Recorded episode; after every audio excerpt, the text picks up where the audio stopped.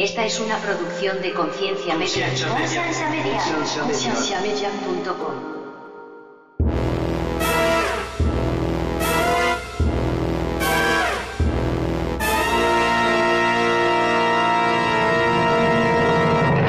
Yo puedo sostener que la Biblia es absolutamente la verdad, pero entonces léala bien. Cuando la Biblia inerrante está hablando del basurero de Jerusalén, yo no le meto a eso el infierno de Dante. Yo le meto a eso la idea que tenía Jesús, no, Pero- no le pongo a eso o- o un peso que no tiene. Así que cualquier libro que tú coges, el de Rockwell, eso yo creo que es canon. Si, si, si trae a la justicia, al amor, Amén. a la abnegación, eso tiene que ser canon. ¿Por qué? Porque es parte de esa jornada.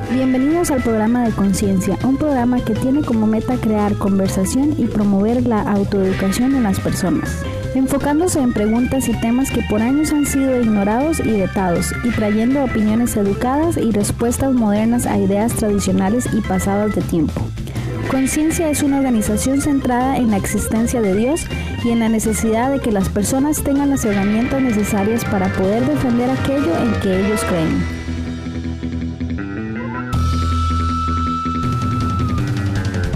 Nuestra página web es www.concienciamedia.com.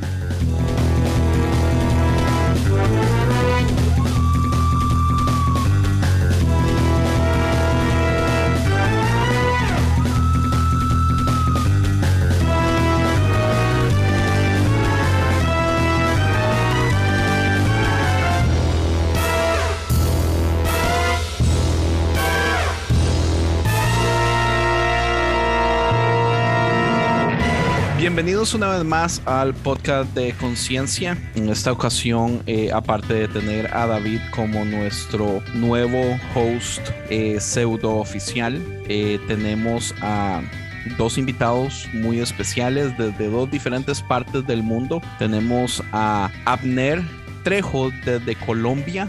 ¿Cómo está, señor? Hey Andrés, hermano, qué bueno verte de nuevo. Eh, debo decir que para mí es un sueño hecho realidad estar en Conciencia Podcast. Esto, mejor dicho, un saludo a mi mamá, que siempre creyó en mí. Y- Exagerado. Y desde Puerto Rico tenemos a Nader Manazra. Señor Nader, ¿cómo está? Estamos muy bien, gracias a Papá Dios. Eh, también igual, un placer, un honor poder estar aquí en Conciencia Podcast. Eh, se dio al fin. Bueno, Después no, de esa- A. es- es- esta es la segunda vez.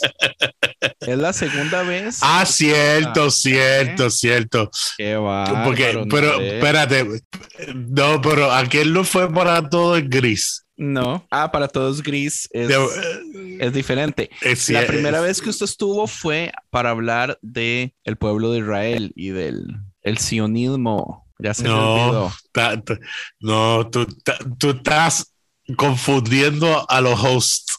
No, ¿cómo puedes? So- yo, yo, yo estuve, sí, yo solamente estuve en todo el gris cuando estabas hablando del Satán. No, no. Ay, Nader, si hablar del sionismo sin un musulmán es, no tiene lógica. Estuvo David y estuvo eh, Eli, Solo, Solórzano. Ah, cierto es. ¿Ves? ¿Ve? Así estoy. No, ya es la edad. Al público de Conciencia Podcast pido perdón. eh, voy a darme tres látigos en la espalda eh, en señal de humillación y, y regreso. no más corona para Ande- Nader, por favor. No más corona.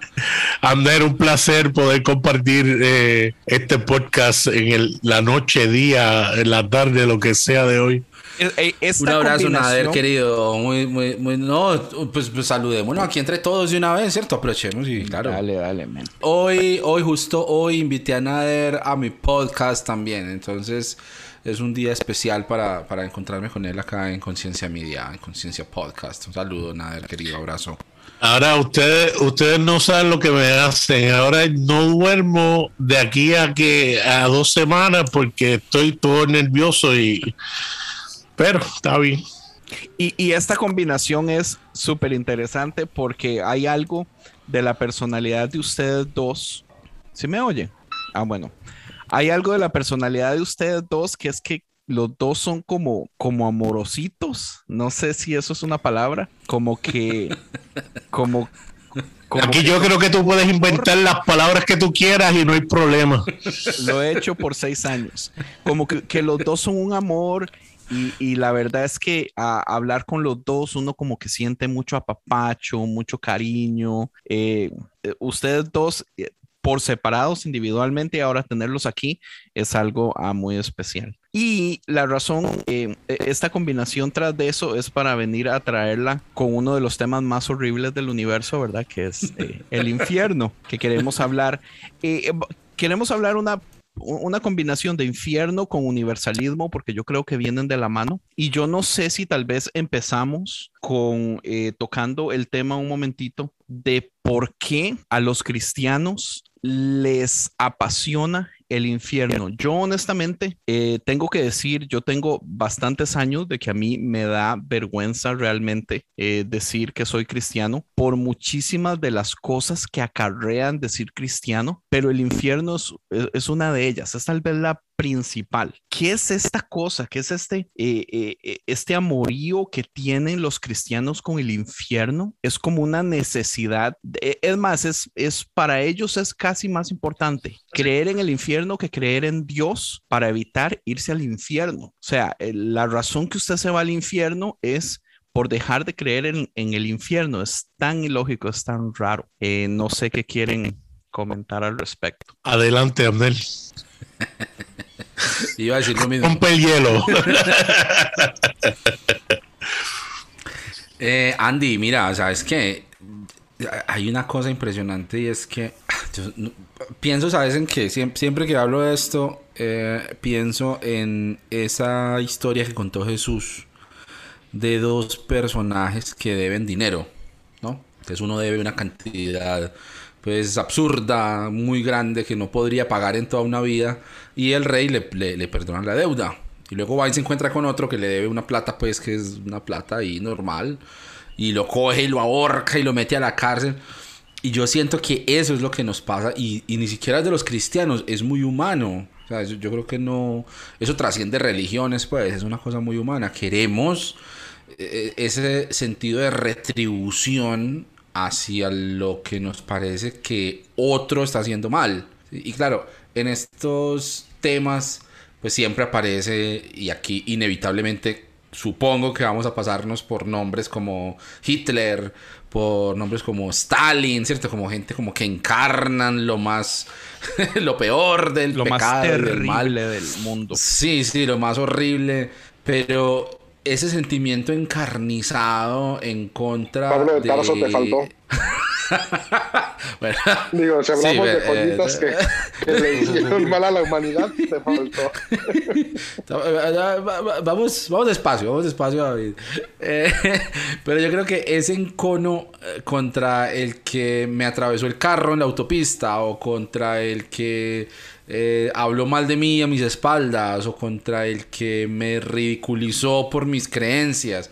ah, uno necesita como creer en esa retribución, el que algo le va a pasar, en que de alguna manera va a pagar, ¿cierto? Eh, es Y una búsqueda de justicia. la- la- la- Exacto, y creo que el, el centro, Pero- estando ahorita más temprano pensando en lo que íbamos a hablar hoy, creo que el centro de lo, al menos lo que yo quiero hablar, tiene mucho que ver con eso, con qué significa y por qué necesitamos esa idea de justicia desde la retribución. Y cómo eso se contrasta con la justicia como aparece eh, en, en- en- en el Evangelio, en el mensaje de Jesús, que es otro tipo de justicia, pero mi sí, por ahí va la cosa, problema, mi problema más grande con esta justicia es lo, lo ilógico de querer buscar una justicia eterna, en este caso, digamos, de un sufrimiento eterno, que son billones de billones de billones de billones, multiplíquelo al 30, al 40, al 100, multiplíquelo a un billón de años, usted siendo torturado porque alguien se le metió a uno, digamos, en el carro. O sea, ¿cómo podemos contrastar como cristianos que queremos que gente pague por una eternidad por eh, pecados? Por una vida de finitos? 80 años. Sí, Por lo que hiciste en 80 años. Pero, pero yo por lo menos, a lo mejor soy un poco más pesimista que, que, que Abner, pero yo creo que uno de los factores que el infierno es tan poderoso es que es una forma de controlar y la religión lo que quiere es controlar. No hay manera, ustedes que eh, quizás, eh, no sé dónde están teológicamente, pero lo- los que nos inclinamos hacia el universalismo, por lo menos tenemos la esperanza de que todos escojan eh, eh, eh, eh, ese final feliz, realmente es difícil llevar este mensaje porque no tenemos un, un gancho para decir, mira, si no crees, esto es lo que te va a pasar el resto de tu vida. ¿Ves? Eh, eh, eh, en el Evangelio, desafortunadamente, es el miedo a veces lo que hace que, que, que la gente tome una decisión. Mira, si tú no aceptas a Jesús tu y te sales de aquí, de este lugar hoy, y te da un carro, te vas a ir el resto de tu vida para el infierno. Pero no, pero eso no que lo dice Nader siempre. tiene que no, ver, es que, es que eso que dice Nader tiene que ver con cómo vemos el infierno hoy en día. Pero al final de cuentas, como comenzó la idea, al menos dentro del judaísmo, que es de donde viene después el cristianismo, sí tiene que ver con ese sentido de búsqueda de justicia, porque en el primer testamento no encontramos la palabra infierno ni una sola vez. Ahí se habla de Seol, y Seol es simplemente pues el lugar de descanso, la tumba, eh, o sea, que, que queda abierto a, a cualquier interpretación menos sufrimiento. Eso sí no tiene nada que ver con sufrimiento, tiene que ver con trascender a la siguiente vida. Sin embargo, es en el libro de Daniel, que es un libro apocalíptico, por cierto, no es profético, pero ya ven que hoy en día no la gastamos de que sabemos qué onda y no sabemos, pero Dan- Daniel comienza a hablar sobre, sobre que va a haber ahora sí algo, un castigo para los injustos y una recompensa para los justos. Pero justamente si vemos el contexto de Daniel, tiene que ver cuando ya habían pasado por los, eh, la, la opresión de los babilonios, la opresión de los persas, y ahora es como, a ver, si- no, no todos nos podemos ir a un lugar de descanso nada más. Obviamente estos que nos están jodiendo la vida, que son los persas y los babilonios, tienen que irse a un lugar diferente. Y de ahí comienza a surgir esta idea de, de infierno. que irónicamente es- eran creo que los astros los, los, ¿cómo es? los astros se, se me olvidan practiqué la palabra y no me salía Eh, creían en una vida después de la muerte y los judíos tarde luego lo, lo adoptan y empiezan entonces a hacerlo parte de su Zoroastrismo. eso gracias Eh, es, irónico no De hecho, de hecho el judaísmo de, Jesús, el judaísmo del siglo I, es súper influenciado por el zoroastrismo. O sea, de ahí vienen todas estas ideas del bien, del mal, donde se comienza ahora sí a personificar al Satán ya como un ente y no tanto como el opositor. Todo eso es, la evolución eh, persa que, hubo y donde comienza a surgir esta idea de demonios, de infierno y, y como cuestión de castigo, pero justamente con lo que estaba diciendo Abner, ¿no? De búsqueda de que haya un pago por lo que se hace en esta vida, ¿no? O sea, si la regaste, entonces no todos pueden tener el mismo destino. Tiene que haber algo para los buenos y algo para los no tan buenos. Sí, que crea, que crea un problema porque entonces la joven de 12 años que no acepta a Jesús eh, va al infierno, pero el bandido que la mata, si en la cárcel recibe a Jesús antes de morir, él va para el cielo. ¿Ves? Ustedes, ustedes cómo aprendieron el infierno, porque mm, Oh, todos tuvimos experiencias diferentes, pues yo desde niño, desde bebé en el cristianismo, pues es Los una cosa como profesores que de la es un concepto con el que uno, un concepto con el que uno convive desde siempre, pues yo no me acuerdo cuándo fue la primera vez que escuché hablar sobre el infierno, pero he hablado con personas que no crecieron en ambientes cristianos y que fue una idea muy chocante, eh, además porque es, es una idea que se utiliza para evangelizar, lo que estaba diciendo Na- Nader hace un ratico, es eh, e invitar al cristianismo desde la amenaza. ¿Qué sucede si mueres hoy? Sí, ¿A dónde vas a pasar la eternidad? ¿Cómo les va a ustedes con eso? yo, pentecostal, como David, 101. ¿ah? Dios te quema, te tortura, te quema los huesos, la piel, la carne, te reanima, porque el fuego consume para seguir quemando de hasta O sea, a, a mí, yo recuerdo así como cosas donde, donde te quedas con esas ideas que dices, no manches, ¿qué onda? Eh, En la, en la escuela dominical, ¿no? O sea, estábamos, no sé, seis años y estaba Dragon Ball de, de moda y era como de, si ven Dragon Ball, se van a ir al infierno. Y el infierno es un lugar donde te vas a quemar toda la vida. ¿Te imaginas quemarte toda la vida? Eso va a pasar si ves Dragon Ball. O sea, seis años Dios mío. Ah, Así fue mi No, y aproximación. las canci- infierno. en las canciones, en, que- los, en los himnos evangelísticos, Claro. que eso aparece lo del fuego, las tinieblas Y es como en- el tormento. Como en los ochentas que se pone de moda y empiezan a hacer películas y empiezan a hacer eh, esto, estas películas de poner las canciones al revés para ver los mensajes satánicos y todo eso. Pero, pero digamos. No, y las voces del infierno, que se escuchaban un, del un- agujero que hicieron en Siberia, y se escuchaban las Ah, voces del claro. Infierno.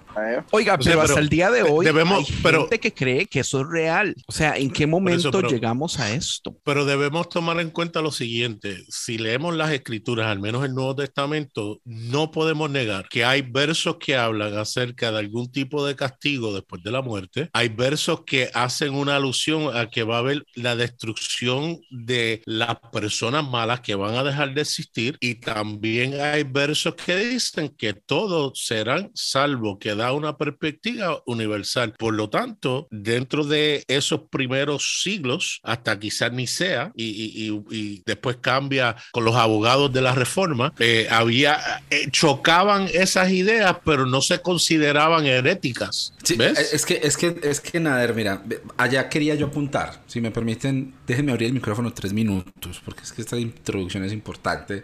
Yo siento que estamos divagando un poquito, pero si nos recogemos lo que estaba mencionando David, lo que estaba mencionando David sobre, por ejemplo, lo que sucede en el Antiguo Testamento. En el Antiguo Testamento eh, no aparece una concepción de vida después de la muerte, sino hasta el siglo segundo antes de Cristo, en los textos de Daniel. Al principio, antes de que empezáramos a grabar, estaba mencionando uno de los libros del Antiguo Testamento que más hablan de la vida después de la muerte, y es el libro de sabiduría, que no es canónico para los evangélicos, entonces por eso nunca lo hemos leído, pero, pero si uno va y lo lee, por ejemplo, en esta maravillosa traducción de Luis Alonso Choquel, que se llama La Biblia del Peregrino, eh, encuentra uno que hay una explosión de alusiones a una vida después de la muerte, principalmente porque aparece un problema teológico y es, hey, pero entonces, ¿qué pasa con los que hacen el bien y sufren en esta vida? Necesitan recibir algún tipo de recompensa porque se murieron pobres y enfermos y, arruinados, ¿cierto? Bueno, eh, y, y lo mismo en el Nuevo Testamento, lo que dice Nader, hay unos eh, pasajes que uno lee y, y que bueno, pues es difícil conciliar eh, la idea del universalismo con ciertas expresiones que se le atribuyen a Jesús como, pues, eh, no sé, apartados de mí al fuego eterno preparado para el diablo y sus ángeles. ¿eh? Eso es un- o sea, ahí hay una carambola exegética para uno hacer para decir que el infierno no existe. Que el infierno es pues el infierno de Dante con los nueve círculos y en el último Caín con el diablo y Bruto y, bueno, y Judas. Eso es otra cosa, pero, pero que hay una, hay una idea de exclusión, la hay.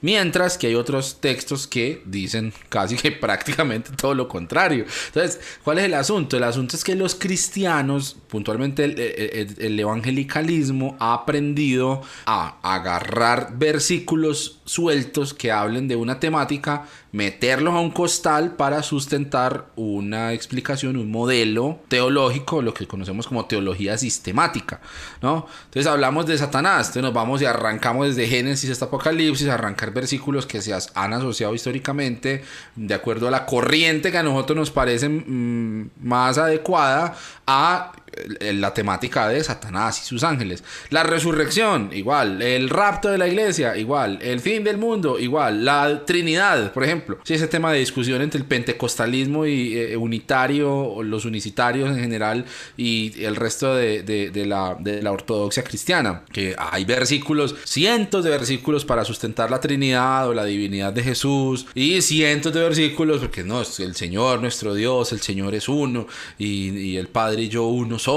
Y lo mismo, entonces, ¿qué es lo que sucede? Que es que nosotros no podemos agarrar un texto y ponerlo en armonía con el resto de la Biblia, porque la Biblia no fue escrita para eso. La Biblia, creo, Abner? o sea, la Biblia propone y la Biblia plantea esa tensión, por un lado, entre diferentes puntos de vista y por otro lado, en el desarrollo teológico, en la experiencia de Dios que las comunidades que produjeron esos textos iban teniendo. Un ejemplo muy sencillo de eso es uno de los cuatro evangelios en el orden cronológico, empezando con Marcos, terminando con Juan, y la figura de Jesús es una en Marcos y es otra en Juan. En Marcos es el Hijo del Hombre, en Juan es eh, Dios hecho carne. O sea, eso, y hay una distancia por ahí unos 50 años entre esos dos textos y se nota, se nota que se sentaron a pensarle a eso y le pensaron cosas diferentes y empezaron a reflexionar cosas distintas. Y es tan cierto lo que dice Marcos para la comunidad de Marcos como es tan cierto lo que dice Juan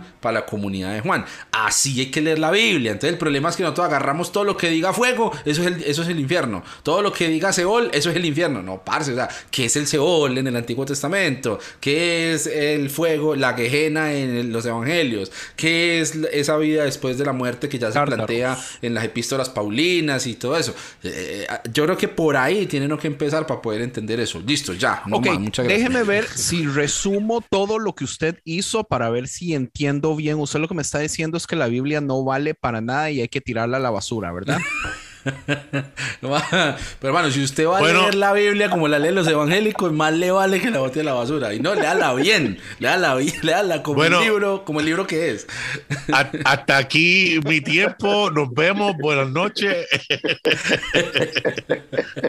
eh, sí, me encanta, me encanta lo que Abner acaba de decir, porque ciertamente es lo que ocurre. Cada cual va a leer la Biblia de acuerdo a sus experiencias, de acuerdo a lo que fue enseñado, y uno podrán decir más privilegiado o en peor condición luego de pasar por la experiencia, se da cuenta que lo que uno aprendió no necesariamente era y se atrevió a salir de lo que aprendió, buscándose enemistades, busca, estando solo en muchas ocasiones, porque realmente no puede visualizar el ver un Dios eh, eh, que cree personas con la intención de que luego sufran el resto de la vida. Eh, para mí, yo no lo puedo ver. Un Dios que si, si, si en mi caso, partiendo de mi premisa, ¿verdad? Porque yo sé que aquí pensamos un, un tanto distinto en este aspecto. Yo creyendo en un Dios personal, no puedo percibir que conociendo todas las cosas, crea a alguien sabiendo que lo va a escoger para llevarlo, para mandarlo al infierno, como dicen los, los eh, calvinistas, o sabiendo que se va a quemar el infierno, como quiera lo crea, porque no tiene necesidad de hacerlo, porque Dios tendrá la necesidad de crear a alguien que sabe que eventualmente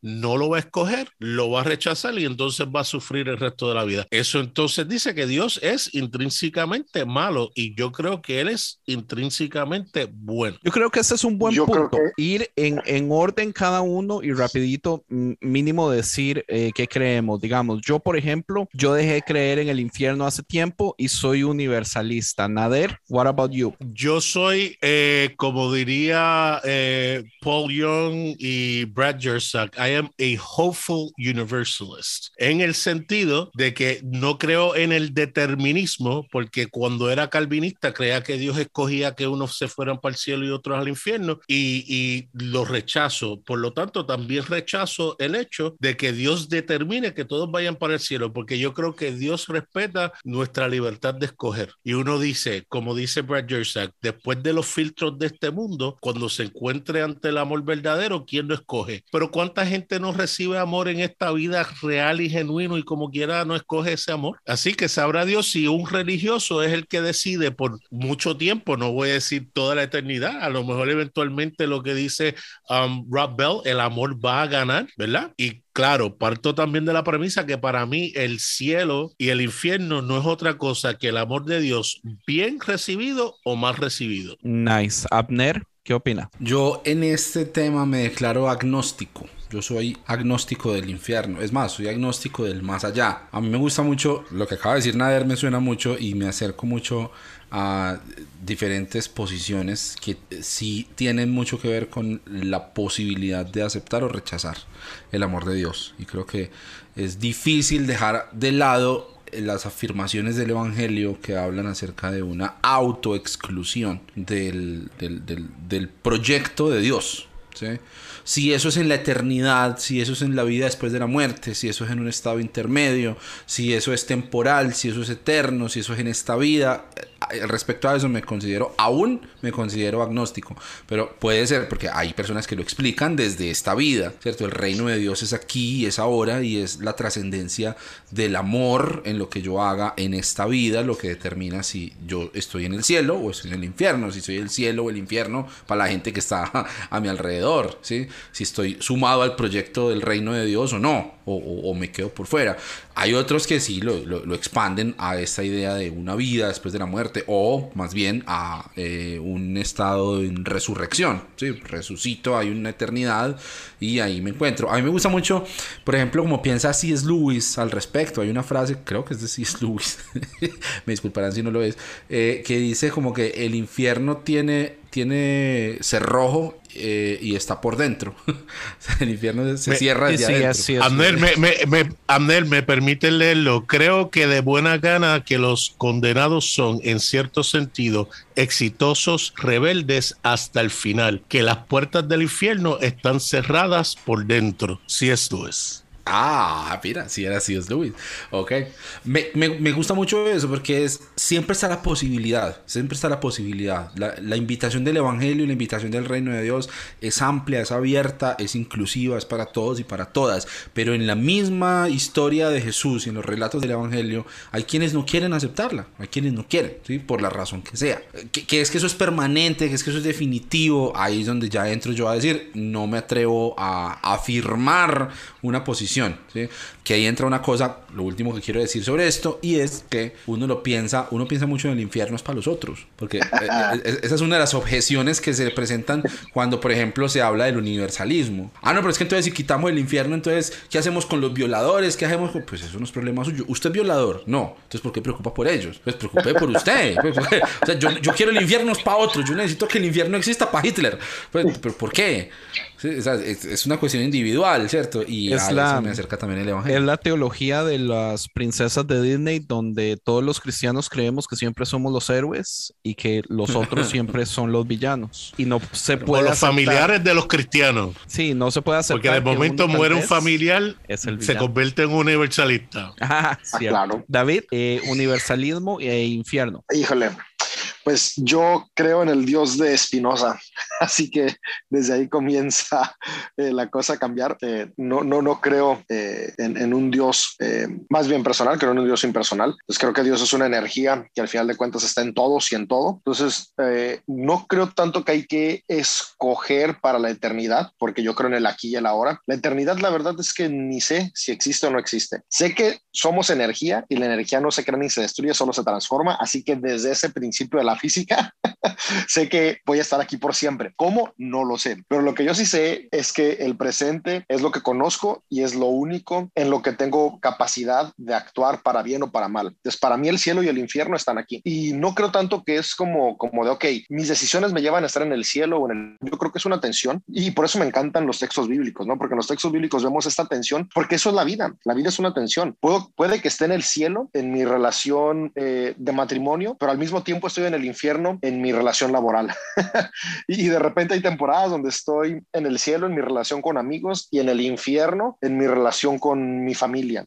Entonces, creo que son tensiones de la vida donde mis decisiones van determinando si estoy construyendo cielos o infiernos. Y al mismo tiempo, creo que hay infiernos que ni siquiera dependen de mí, dependen de las decisiones de terceros. Entonces, yo, yo veo más el cielo y el infierno no como un lugar donde estoy siempre, sino como esta tensión de la vida, que son las consecuencias de mis decisiones y las decisiones de quienes me rodean. Y ahí es donde me gusta lo que enseñaba Jesús, como al final de cuentas, cada, cada acción mía repercute en los demás y ahí es donde entra el amor. O sea, el amor es esto, darme cuenta que no solamente se trata de mí, sino se trata de nosotros, porque mis decisiones, aunque a mí puedan estarme creando un cielo, puede que al mismo tiempo estén creando un infierno para alguien más, porque las estoy haciendo por egoísmo. Entonces, ese egoísmo a mí me pone en un cielo aparente, pero lleva a otros a mi alrededor a vivir un infierno. Entonces, e, ese es el cielo y el infierno en el que yo creo, ¿no? El, el de las consecuencias negativas en la tierra o positivas en la tierra. Al final de cuentas, eh, creo que, como dice Nader, todos podemos elegir. Yo creo que cada momento de la vida tenemos oportunidades para elegir entre si amamos o si somos egoístas. Y en el más allá, la verdad es que no tengo una respuesta porque no sé qué es. Y la verdad, hubo hubo mucho tiempo que vivía con miles de teorías, digo, hijo de pastor pentecostal, de abuelo pentecostal, pastor pentecostal, o sea,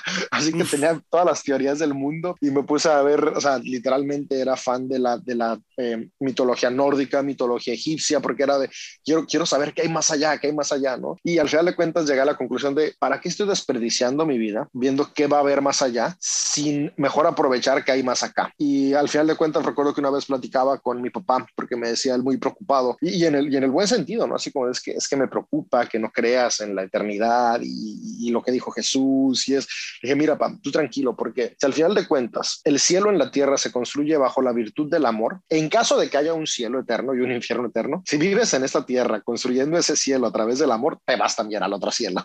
Así que, que, al final de cuentas creo que esa es la parte. ¿no? Y sí, o sea, al, al no creer en un Dios personal, pues no creo que va a haber nadie que nos va a juzgar en el más allá. Creo que al final de cuentas vivimos en ciclos que no logro comprender cómo son, pero ahí estamos. Para, para mí, uno de los problemas. Si me revolví más. No, no, no, está perfecto.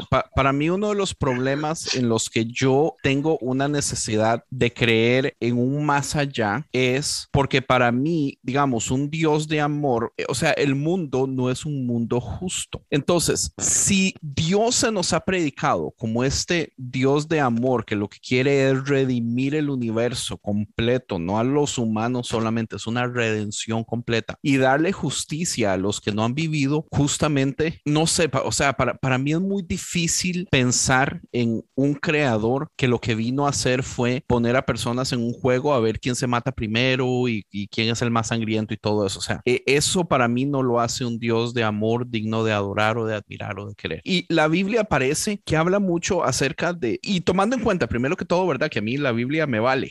o sea, para mí la Biblia no tiene ningún tipo de autoridad, pero yo lo que siento es que la Biblia habla de esto porque es una idea humana. O sea, nosotros tenemos una necesidad, o sea, en, en, en, la mente de cada humano existe vivir eternamente, estar más allá, dejar huellas, eh, legados. Y entonces eh, yo siento, digamos, que si realmente existe un Dios de amor, sea lo que sea, digamos, que amor no necesariamente es lo que es, pero es un, una consecuencia de su existencia, en este momento no se refleja para nada. Entonces, es que, mira, eso, que... Dale, dale. Dale, dale, termina la idea, perdón. No, termina la idea. No, yo lo que iba a decir es que en ese caso mejor me hago ateo. Eh, si, si yo quiero creer en una esperanza de un Dios bueno, o sea, tiene que haber algo más porque lo que estamos en ese momento está fatal. Ahora, sí, perfecto lo que digamos, lo que David decía y Abner decía y, el mismo Nader acerca del ya, de la hora, del crear, de sí, o sea, obvio, tenemos que. Y eso es una de las cosas que me ha molestado más del cristianismo con la facilidad que ha dejado el hoy y ahora por enfocarse en el futuro eh, y, y, eso más bien está ayudando a que la tierra se haga peor. Pero, pero es que la esperanza del futuro yo siento que es necesaria,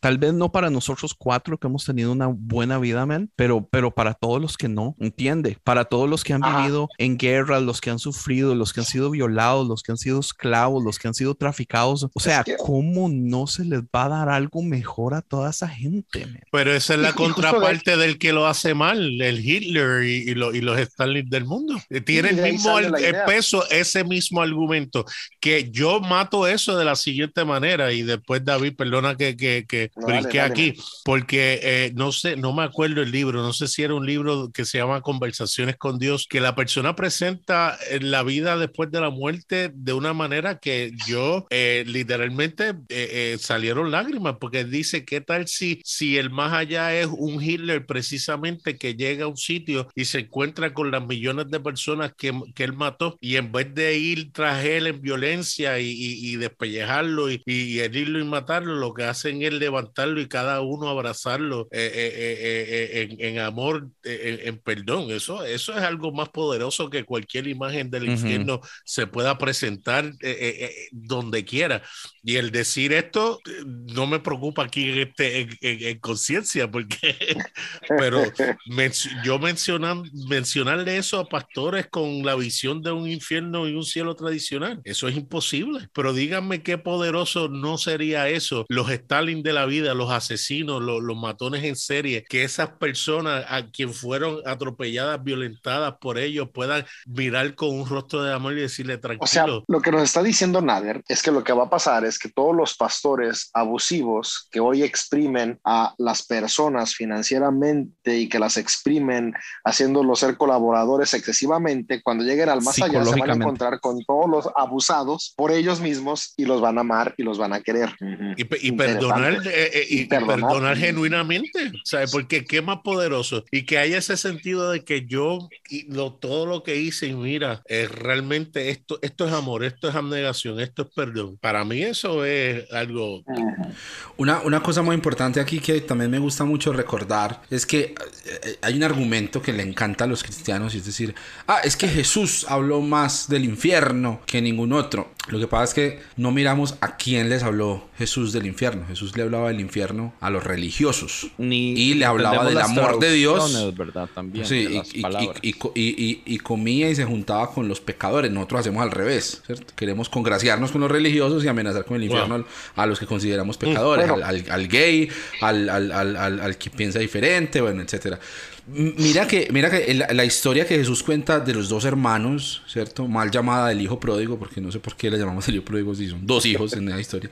La historia de esos dos hermanos, el hermano mayor se queda fuera de la fiesta, él decide quedarse, o al menos hasta que el relato... Pero él es el hijo pródigo, ¿verdad? No, no, el pródigo es que se fue, pero realmente nosotros como gentiles le hemos puesto el énfasis al que se va, pero realmente en, la, en las dos parábolas anteriores de quien está hablando es literalmente del hijo mayor, que es a quien va y busca. Exacto, el que el papá va a buscar es el hermano mayor, exacto. Sí, ese es un detalle, pero el otro detalle que a mí me parece interesante es que es una historia que a mí me fascina y que pues ha fascinado a mucha gente eh, grande en la literatura y en el arte precisamente porque es una historia con un final abierto. No sabemos si el hermano al final entra a la fiesta o no, pero en todo caso el hermano está afuera no porque él se considere pecador y malo, no porque él diga, no, yo soy, yo maté a 6 millones de judíos, soy Hitler, yo no me merezco esto. No, él está ofendido porque él cree que es su hermano el que no lo merece y él que es tan bueno y que ha trabajado tanto tiempo eh, fielmente en la casa del papá y no ha recibido eh, lo que él cree que se merece. Y en cambio este otro, cuando se encuentra con la gracia con el amor de, de papá, recibe algo que es completamente fuera de la lógica. ¿sí? No recibe un castigo, sino que recibe el perdón y recibe una fiesta y un becerro gordo y un anillo y un vestido. Y, y, y, y entonces yo qué? Eso me parece muy interesante porque es que nosotros pensamos mucho en el infierno en términos de las personas más malas de la historia. Pero Jesús siempre ponía eso en la mesa cuando hablaba con la gente que se creía la más buena de la sociedad, lo mejorcito de Jerusalén. Y siempre les, hacía esa alusión. Cuidado, ojo, los prostitutas y los cobradores de impuestos vienen delante de ustedes al reino de Dios. Entonces, cuando hablamos de esa autoexclusión, que es una posibilidad al hablar de ese tema, no olvidemos que eso va dirigido más fácilmente a las personas que se creen muy buenas que a las personas que nosotros consideramos muy malas. Por eso me voy a hacer gigolón para ir adelante en el reino de los cielos. Pero usted sabe, de lanza. usted sabe que es interesante porque yo no creo en esta idea de la autoexclusión y, y voy a hacer un pequeño plug. Yo hice un especial acerca de las teorías del infierno con eh, Quique Brenes de Costa Rica del podcast Agujeros en el Techo y lo hicimos de cuatro partes. Eh, bueno, de tres partes. Son cuatro episodios la introducción. El episodio número dos es tradicionalismo. El episodio número tres ¿Son, es... ¿Son para mayores de edad ese episodio? Condicionalismo, no. Y bueno, pero depende de su nivel de cristianismo. Debería tal vez tener un para mayor de 10. Oh, ya entendí.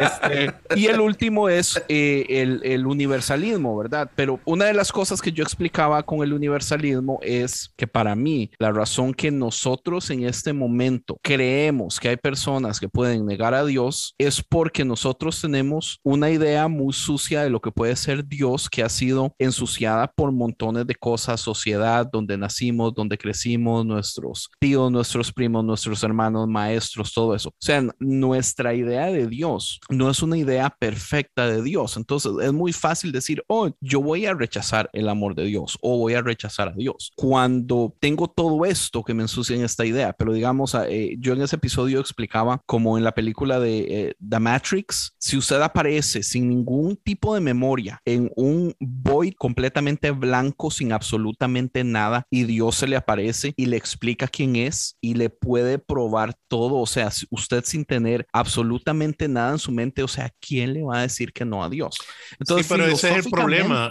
Yo, yo no creo que vamos a estar privados de quiénes somos cuando pasemos al otro mundo. Sí, pero vamos a tener las mismas experiencias y todo. Y yo estoy de acuerdo contigo porque el mismo libro de Apocalipsis me gusta porque, y esto es interpretación, cuando dice, oye, en la, en la ciudad, la nueva ciudad, las puertas de esa ciudad no se cerrarán ni de día ni de noche. Y luego en el 22.17 dice que el espíritu y la esposa dicen, vengan y, y, y, participen. Yo creo que ese llamado va a ser ahora y después de la muerte, porque ese es el amor de bondad y de amor y de misericordia.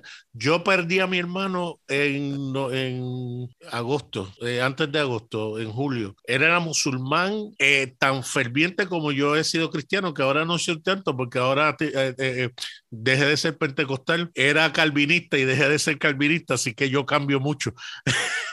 Pero él era musulmán, musulmán. Por eso te admiro. Estoy consciente, y yo estoy consciente que eh, cuando él pasó al otro plano y pudo ver el Dios de amor frente a él, lo que hizo fue correr hacia ese Dios de amor y, y, a lo mejor dijo, y yo peleando por basura, cosas que, que, que, que no tenían que ver y buscando separación en vez de unidad. Yo creo eso. O posiblemente sea tan, tan terco que diga, no, no quiero saber de ti, no, esto es imposible. Yo, yo, a mí me enseñaron lo que es correcto. Eso yo no lo sé, yo estoy acá eh, eh, eh, filosofando, ¿no? Sí, entiendo. Pero digamos, esta idea del infierno nos dice indirectamente que Dios se rinde de ciertas personas. Entonces vea la enseñanza que nos da. La enseñanza que nos da es yo puedo también rendirme de ciertas personas. Yo puedo darme el derecho de decir esta persona no merece mi amor porque que esta persona seguramente va a terminar en el infierno, entonces esta persona tampoco tiene el amor de Dios. Y así no, así no es como funciona esta idea que nos han enseñado Dios. O sea, eh, si, si, si nosotros nos vamos a esta idea del Dios que ama, que,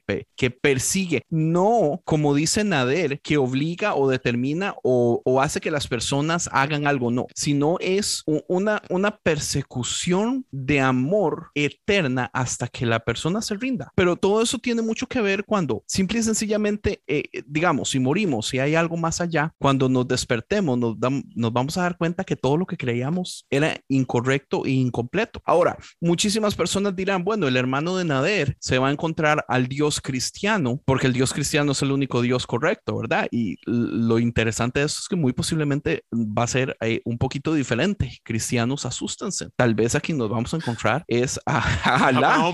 No sabemos. Porque el asunto es, todas nuestras ideas son incompletas y erróneas, o sea, somos humanos, entonces ¿cómo podemos juzgar o esperar que se nos juzgue por entendimientos finitos, incompletos, humanos, por toda una puta eternidad más? Que ahí es donde va el concepto de justicia y podemos volver a explorar eso también. La justicia nosotros la hemos entendido y teológicamente nos ha llegado una lectura de lo que es el Evangelio y lo que son las cartas de Pablo y las enseñanzas desde una posición eh, judicial. ¿Cierto? O esto pues lo hemos explorado mucho, hablar del origen de estas ideas de sustitución penal y Anselmo y bueno, uh, que, es muy interesante mirarlo, porque el cristianismo sobrevivió 11 siglos sin pensar en, en, en, esos términos, o al menos sin que eso fuera lo mayoritario. Uh, pero para nosotros hoy es muy difícil desligarnos de ese sesgo, porque prácticamente esa es como la única posibilidad que existe de entender la justicia de Dios, el pecado, eh, y obviamente entra en juego también lo que es la, la eternidad, el destino eterno porque es en función de si yo le debo a Dios, entonces tengo que pagarle y el pago es una eternidad en el infierno, ¿sí? porque Dios es un juez que me va a castigar porque ese es el concepto de justicia que nosotros traemos desde la época de Anselmo y desde el feudalismo, en el que el señor feudal era implacable y castigaba a sus súbditos y lo único que ellos podían esperar era la ira de su señor a no ser que alguien pagara por ellos. Si usted le robaba un chancho a su vecino, muy posiblemente era solo una multa o algo, pero si usted le robaba un chancho al rey, era la muerte, porque habían diferentes niveles de...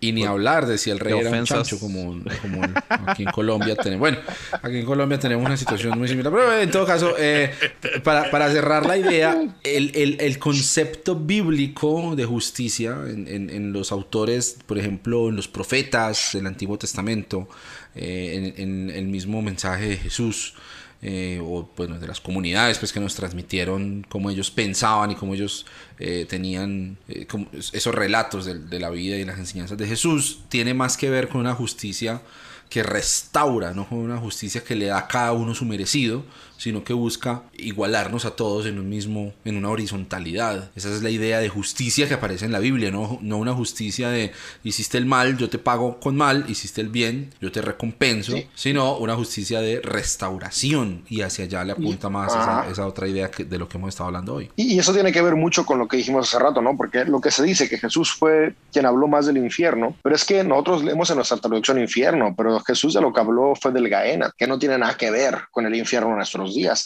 Y entra completamente esta idea que dice Abner de lo que es la justicia, porque a final de cuentas, Gaena es el basurero. Y lo que Jesús cada vez que decía, te vas al infierno, que lo leemos en nuestra traducción, lo que decía es, si tú no vives bajo la virtud del amor, estás tirando tu vida a la basura y estás tirando la vida de los que te rodean a la basura. Básicamente la vida es muy corta y preciada como para echarla a la basura. No hagas eso, porque mejor vive de manera justa. E, eso es lo que Jesús habló. E, eso es a lo que Jesús se refería. Que, claro, cambia el concepto completamente. Que claro, te van a decir, no, pero Jesús dijo claramente que el fuego nunca acabará y el gusano nunca morirá. Y obviamente en esos momentos es cierto, ese fuego se mantenía. Y me gusta, me gusta como dice Brian Zan, porque él dice, yo también he estado en el infierno y es un parque precioso con bancos y familias que caminan de la mano porque ese valle de, de Don, de, de, de Jena, es eh, de Ginón, es un, es un parque familiar en, en, en, en, esa área, por lo tanto, ese fuego dejó de ser. Entonces, Cristo mintió. Ah, no, pues ahí es donde está. Del fuego de Sodoma y Gomorra que iba a ser eterno también. Correcto. Y ahí entonces aplica, ah, no, pero para que sea palabras reales, pues eso está hablando de lo espiritual, de lo que va a pasar después de la muerte. Y entonces los marabarismos que Abner mencionó al principio. Es, es necesario, eh, puede un, es creer en el infierno completamente arraigado a la necesidad de creer que la Biblia es inerrante y perfecta. O sea, porque los infernalistas, los infernalistas de este momento, digamos, los cristianos que andan predicando infierno, la mayoría de ellos van a decir que sí también la Biblia es inerrante. Claro, o sea, sí, sí, o sea, claro que si nos vamos desde la cultura evangélica, claro, que sí la creencia en el infierno tiene que ver con la inerrancia de la Biblia, pero es que al final de cuentas el infierno no es exclusivo a los evangélicos, o sea, y es donde viene esta idea, ¿no? Donde decías hace rato, no sabemos cuando nos vayamos a qué Dios nos vamos a encontrar, pues nos vamos a encontrar al único Dios que existe, que le llamamos de distintas formas y le seguiremos llamando diferente en cada cultura y en cada espacio. Y cada cultura y cada espacio, al tener tiene la necesidad de las certezas. O sea, de ahí nace la religión. Al final de cuentas, una realidad hoy en día es que los seres humanos vivimos por certezas más que por razón. Es decir, creemos que cada día el sol va a volver a salir, no por todo lo que sabemos de ciencia, de que la Tierra está girando, sino porque tenemos la certeza de que y la esperanza de que va a volver a amanecer. El ser humano tiene, esta esta forma de guiarse. Y así es que nace la religión. La religión nace porque el ser humano necesita certezas que le den esperanza para lo que viene y lo que está por suceder en las dos vías. O sea, esperanza para que mi, mi pena en esta tierra sea recompensada en el más allá y esperanza para que la injusticia en esta tierra sea pagada en el más allá. Ahora, una de las religiones más antiguas de las que tenemos más como data es la egipcia. Eh, tenemos eh, con, los, con los jeroglíficos, que ahí también digo, más o menos los, eh, los han medio descifrado y podemos sacar varias información interesante. Pero esa es esta idea de la balanza, ¿no? Donde llegabas al más allá y Anubis iba a pesar tu corazón con una pluma y si tu corazón lograba ser más liviano que la pluma, pues elegías la puerta y si no, pues no te tocaba elegir la puerta. Ahora, e, e, esto viene justamente de, de esta esperanza que había en las personas, ¿no? O sea, tenía que haber una motivación que te inspirara la virtud del amor. y, es que es esa parte, al, final de cuentas, yo lo valioso que le veo a la religión, esas ideas, es que al final de cuentas generan estas realidades imaginarias, pero que al final de cuentas incentivan ciertas cambios en nuestros hábitos y conductas. El problema que yo veo es cuando nos cerramos a una única manera y tal como han dicho todos, donde utilizamos la cuestión del infierno para los demás y no para mí, y cuando utilizamos la cuestión del cielo para mí y no para los demás, este exclusionismo. y eso también viene con la onda del ser humano, ¿no? Cuando el ser humano dejó de ser nómada y comenzó a ser ciudades, comenzó a surgir estos feudos, estos que después se convirtieron en reinos, donde decir, ok, yo soy mejor que los demás. Y e, eso que se heredó, que se le llama el imperio, viene arrastrándose hasta nuestros días. Y por eso cada religión afirma ser la única y verdadera, porque a final de cuentas, tenía venimos arrastrando este virus ancestral. Aplica fuera de la religión. Y por eso Jesús vino. Ve al debate el de Apple y Android, por ejemplo. Obviamente Apple es el cielo, ¿verdad? Y Android el infierno. Pero bueno, nada ese es el problema. Nader no está listo para esa conversación. Pero a, lo que voy es esta parte, ¿no? O sea, tenemos esa necesidad intrínseca de, de, la certeza que dejamos la razón de lado. Cuando la razón al final de cuentas nos recuerda constantemente que todos y todas tenemos las mismas oportunidades de transformar nuestro presente y también el futuro. O sea, por ejemplo, yo, yo que creo en el futuro y esa es mi, mi idea fumada, ¿no? Mi idea fumada porque de certeza no tiene nada, nada es igual de fumada que creer en el cielo de calles de oro y la nueva Jerusalén.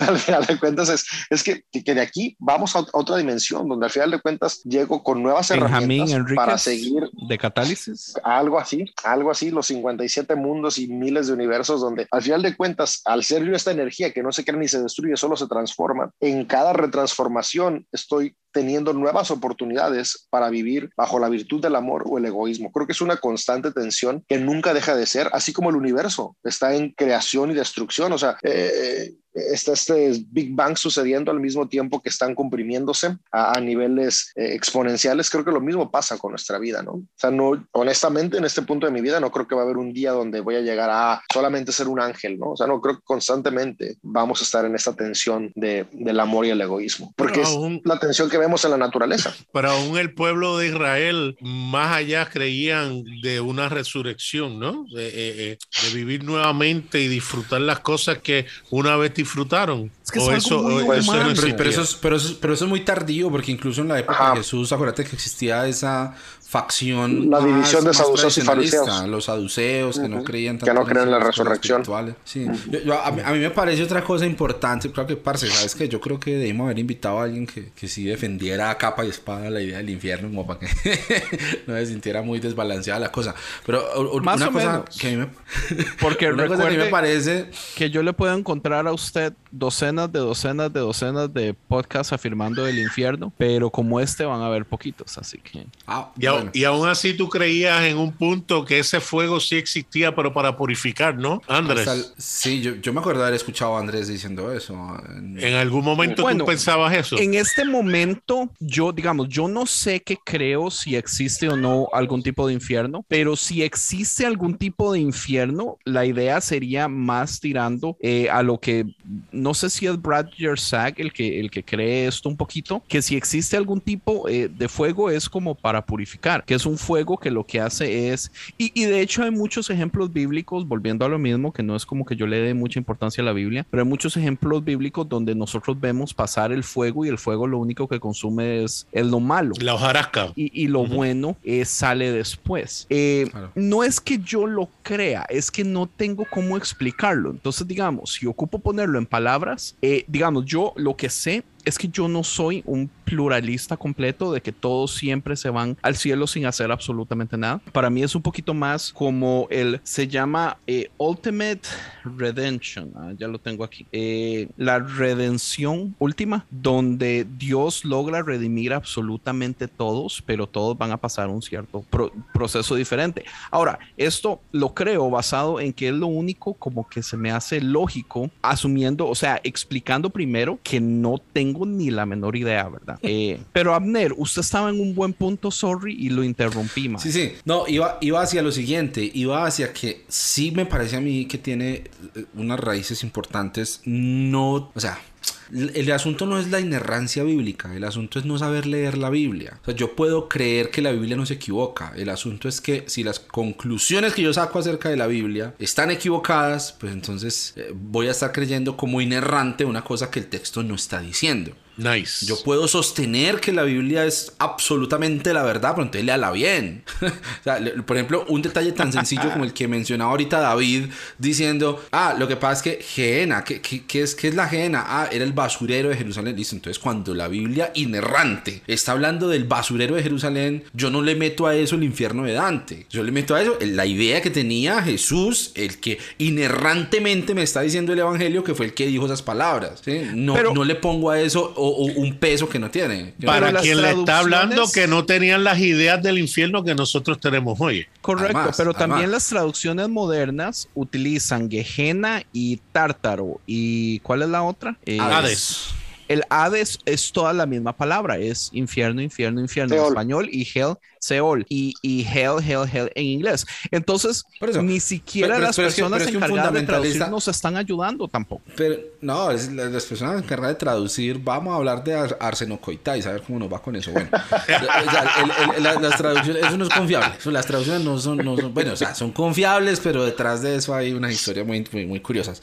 A lo que yo voy a lo siguiente, es a que entendamos que el lugar de las escrituras, independientemente de que nosotros creamos que se equivoca, o no, que están bien traducidas o no, no es el de dictar una cosa definitiva para nuestras realidades, sino que es el reflejo de la experiencia de Dios en las realidades de los autores de esos textos. En ese sentido es muy diferente hablar de lo que tenían en cuanto a revelación, en cuanto a reflexión desde su propia experiencia, autores del siglo segundo antes de Cristo, que es donde aparecen los textos de Daniel, al siglo sexto antes de Cristo, que es donde aparecen las eh, esas tradiciones acerca del Seol como simplemente una fosa común a la que van los buenos y los malos, los ricos, los pobres, todo el mundo. Y entonces Jacob dice, yo voy a descender al Seol llorando a mi hijo, ¿no? Jacob, el gran patriarca. O, ah, o David cuando dice que desciende a lo más profundo del Seol, ahí está, ahí está él, ahí está Dios todos van para el Seol. O cuando dice número 16, ¿no? La historia de la rebelión de Coré, que unos descendieron vivos al Seol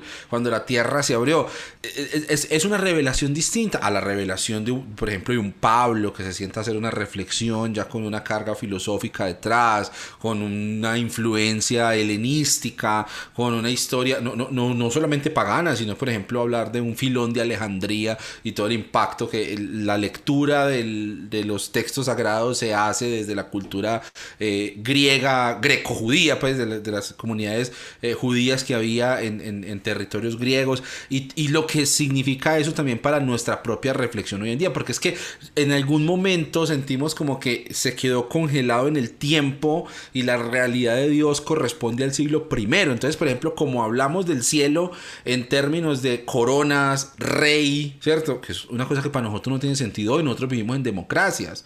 Hoy en día, ¿qué sería? Ministros, primer ministro, presidente, Jesús, Dios es el presidente del cielo, pues, ¿cómo sería? Entonces, como que en la eternidad va a ser un restaurar una versión de la realidad que se quedó congelada, un backup que se guardó hace 21 siglos, porque estamos hablando de reyes, de coronas, de caballos, de espadas, cosas que hoy en día para nosotros no tienen ningún sentido porque nuestras realidades son otras. De la invitación de la escritura, y es una cosa que le he escuchado a teólogos que me parece muy bacana, y es que la, la invitación de la escritura es a que nosotros seamos su continuación, a que nuestra experiencia y nuestra búsqueda de Dios continúe.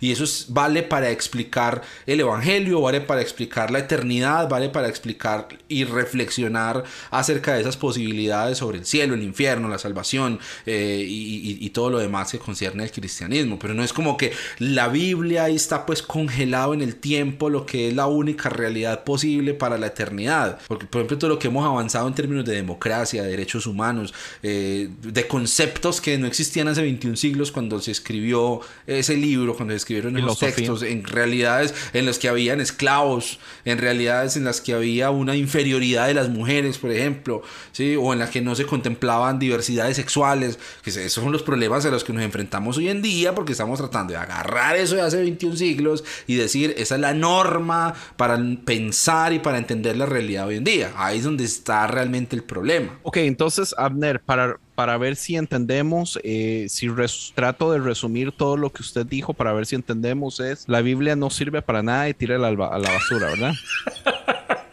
es, la, tercera vez que tratas de hacerme decir eso, Andrés. No lo vas a lograr. lo que pasa es que... la, Biblia me, la, Biblia, la Biblia me parece que, que, que le, hemos tirado muy duro. Le hemos tirado muy duro a la Biblia. Le hemos dado muy duro a la Biblia. Le hemos usado muy mal. mal. Tanto los que estamos de un lado como del otro. La hemos usado muy mal. Pero es que para mí es, para mí es súper problemática porque yo siento que la, la, mayoría de los problemas o los debates o, las guerras que se han hecho de pensamiento en este tipo de cosas, todos son basados cómo las personas deciden interpretar la Biblia que, se supone que es una sola Biblia, pero si nos vamos a ella hay decenas de, de, de, de docenas de centenas de, traducciones, donde cada traducción se puede leer cosas diferentes, donde, o sea, es tan complejo. ¿Por qué le seguimos dando tanta importancia? Está bien, Andrés, pero a la misma vez, partiendo de esa premisa, aún con todas esas imperfecciones, ha podido mantener la religión más grande en la historia. Eh, eh, eh, bien, está bien con sus divisiones y, sus y sus diferentes maneras de pensar aún dentro del catolicismo, el protestantismo pero los tenants eh, eh, son básicamente los mismos. O sea, creemos en alguien que abnegado, eh, en un amor abnegado, vino a darse por, por la humanidad. O sea, y eso es poderoso. Tú puedes de ahí partir lo que sea y pensar que fue hecho porque Dios necesitaba la sangre y, ser pagado o, simplemente fue un ejemplo de, la, del ultimate love, el amor último, pero todos los que son cristianos creen que Cristo murió por, por, nosotros. Así que eso no es algo liviano que puede decir, sí, pero es que la Biblia, no, porque yo, y, voy, a, voy a hacer un Leo Lozano, yo con Pastor Javier cogí el libro de Apocalipsis y demostramos eh, que hay otra manera de verlo totalmente diferente, donde habla de, de, la victoria eh, total y absoluta, eh, no importa en qué era vivamos, y, eso a mí me da esperanza. Sí, sí, entiendo, y, y yo sé que, que suena, suena bonito, no voy a decir que suena bonito y no lo creo, pero casi como que suena bonito y no lo creo porque aunque los fundamentos más básicos que han sido relativamente, digamos, los que usted mencionó, que, se supone que son buenos, aún así han creado muchísimo daño. O sea, tenemos casi mil años de oscurantismo donde la Iglesia Católica reinó con la Biblia pero en eso mano no, como pero, pero, eso no, pero eso no es culpa de los tenants, es culpa de gente que tiene malas intenciones y utiliza eso para Sí, pero es culpa de que la Biblia no es clara. O sea, si fuera clara en los tenets, habría modo de poder pararlos inmediatamente. Te, voy a dar un ejemplo. Te voy a dar un ejemplo con el Islam. Supuestamente hoy en día dicen que el Islam está unificado. La realidad es que no lo está. Están los chiitas y están los, suitas, los sunitas que tienen sus diferencias. Y están los sufistas que son los, universalistas dentro del Islam. Pero antes de eso, al principio, cuando empezó a, a, a, prolificar, a, a expandirse el Islam, hubieron guerras donde destruyeron libros y donde destruyeron traducciones y todo, porque uno dijo, espérate, si permitimos que, que, que esto se vaya fuera de control, vamos a tener un revolú, pues por la fuerza se detuvo. Hoy en día tenemos algo que no ocurre, eh, eh, eh, que no ocurría antes. Antes para hacer una copia te tardaba meses, años, y, y eso era lento en que llegaba de un lado a otro. Ahora por el internet alguien tiene una, teoría, una teoría o una interpretación de las escrituras que, que apela y mil personas lo creen el segundo día. Y por eso vas a seguir teniendo esa, esa, esa diversidad y esos cambios. Y si habían 45 mil personas, eh, 45 eh, mil maneras de pensar dentro del cristianismo, hace, creo que en el 2012 fue que hicieron esa, e, ese estudio, hoy tiene que haber más todavía por el Internet. Así que eso va a ocurrir, eso, eso va a ocurrir. Y aún lo que tú crees hoy mañana puede ser que creas otra cosa.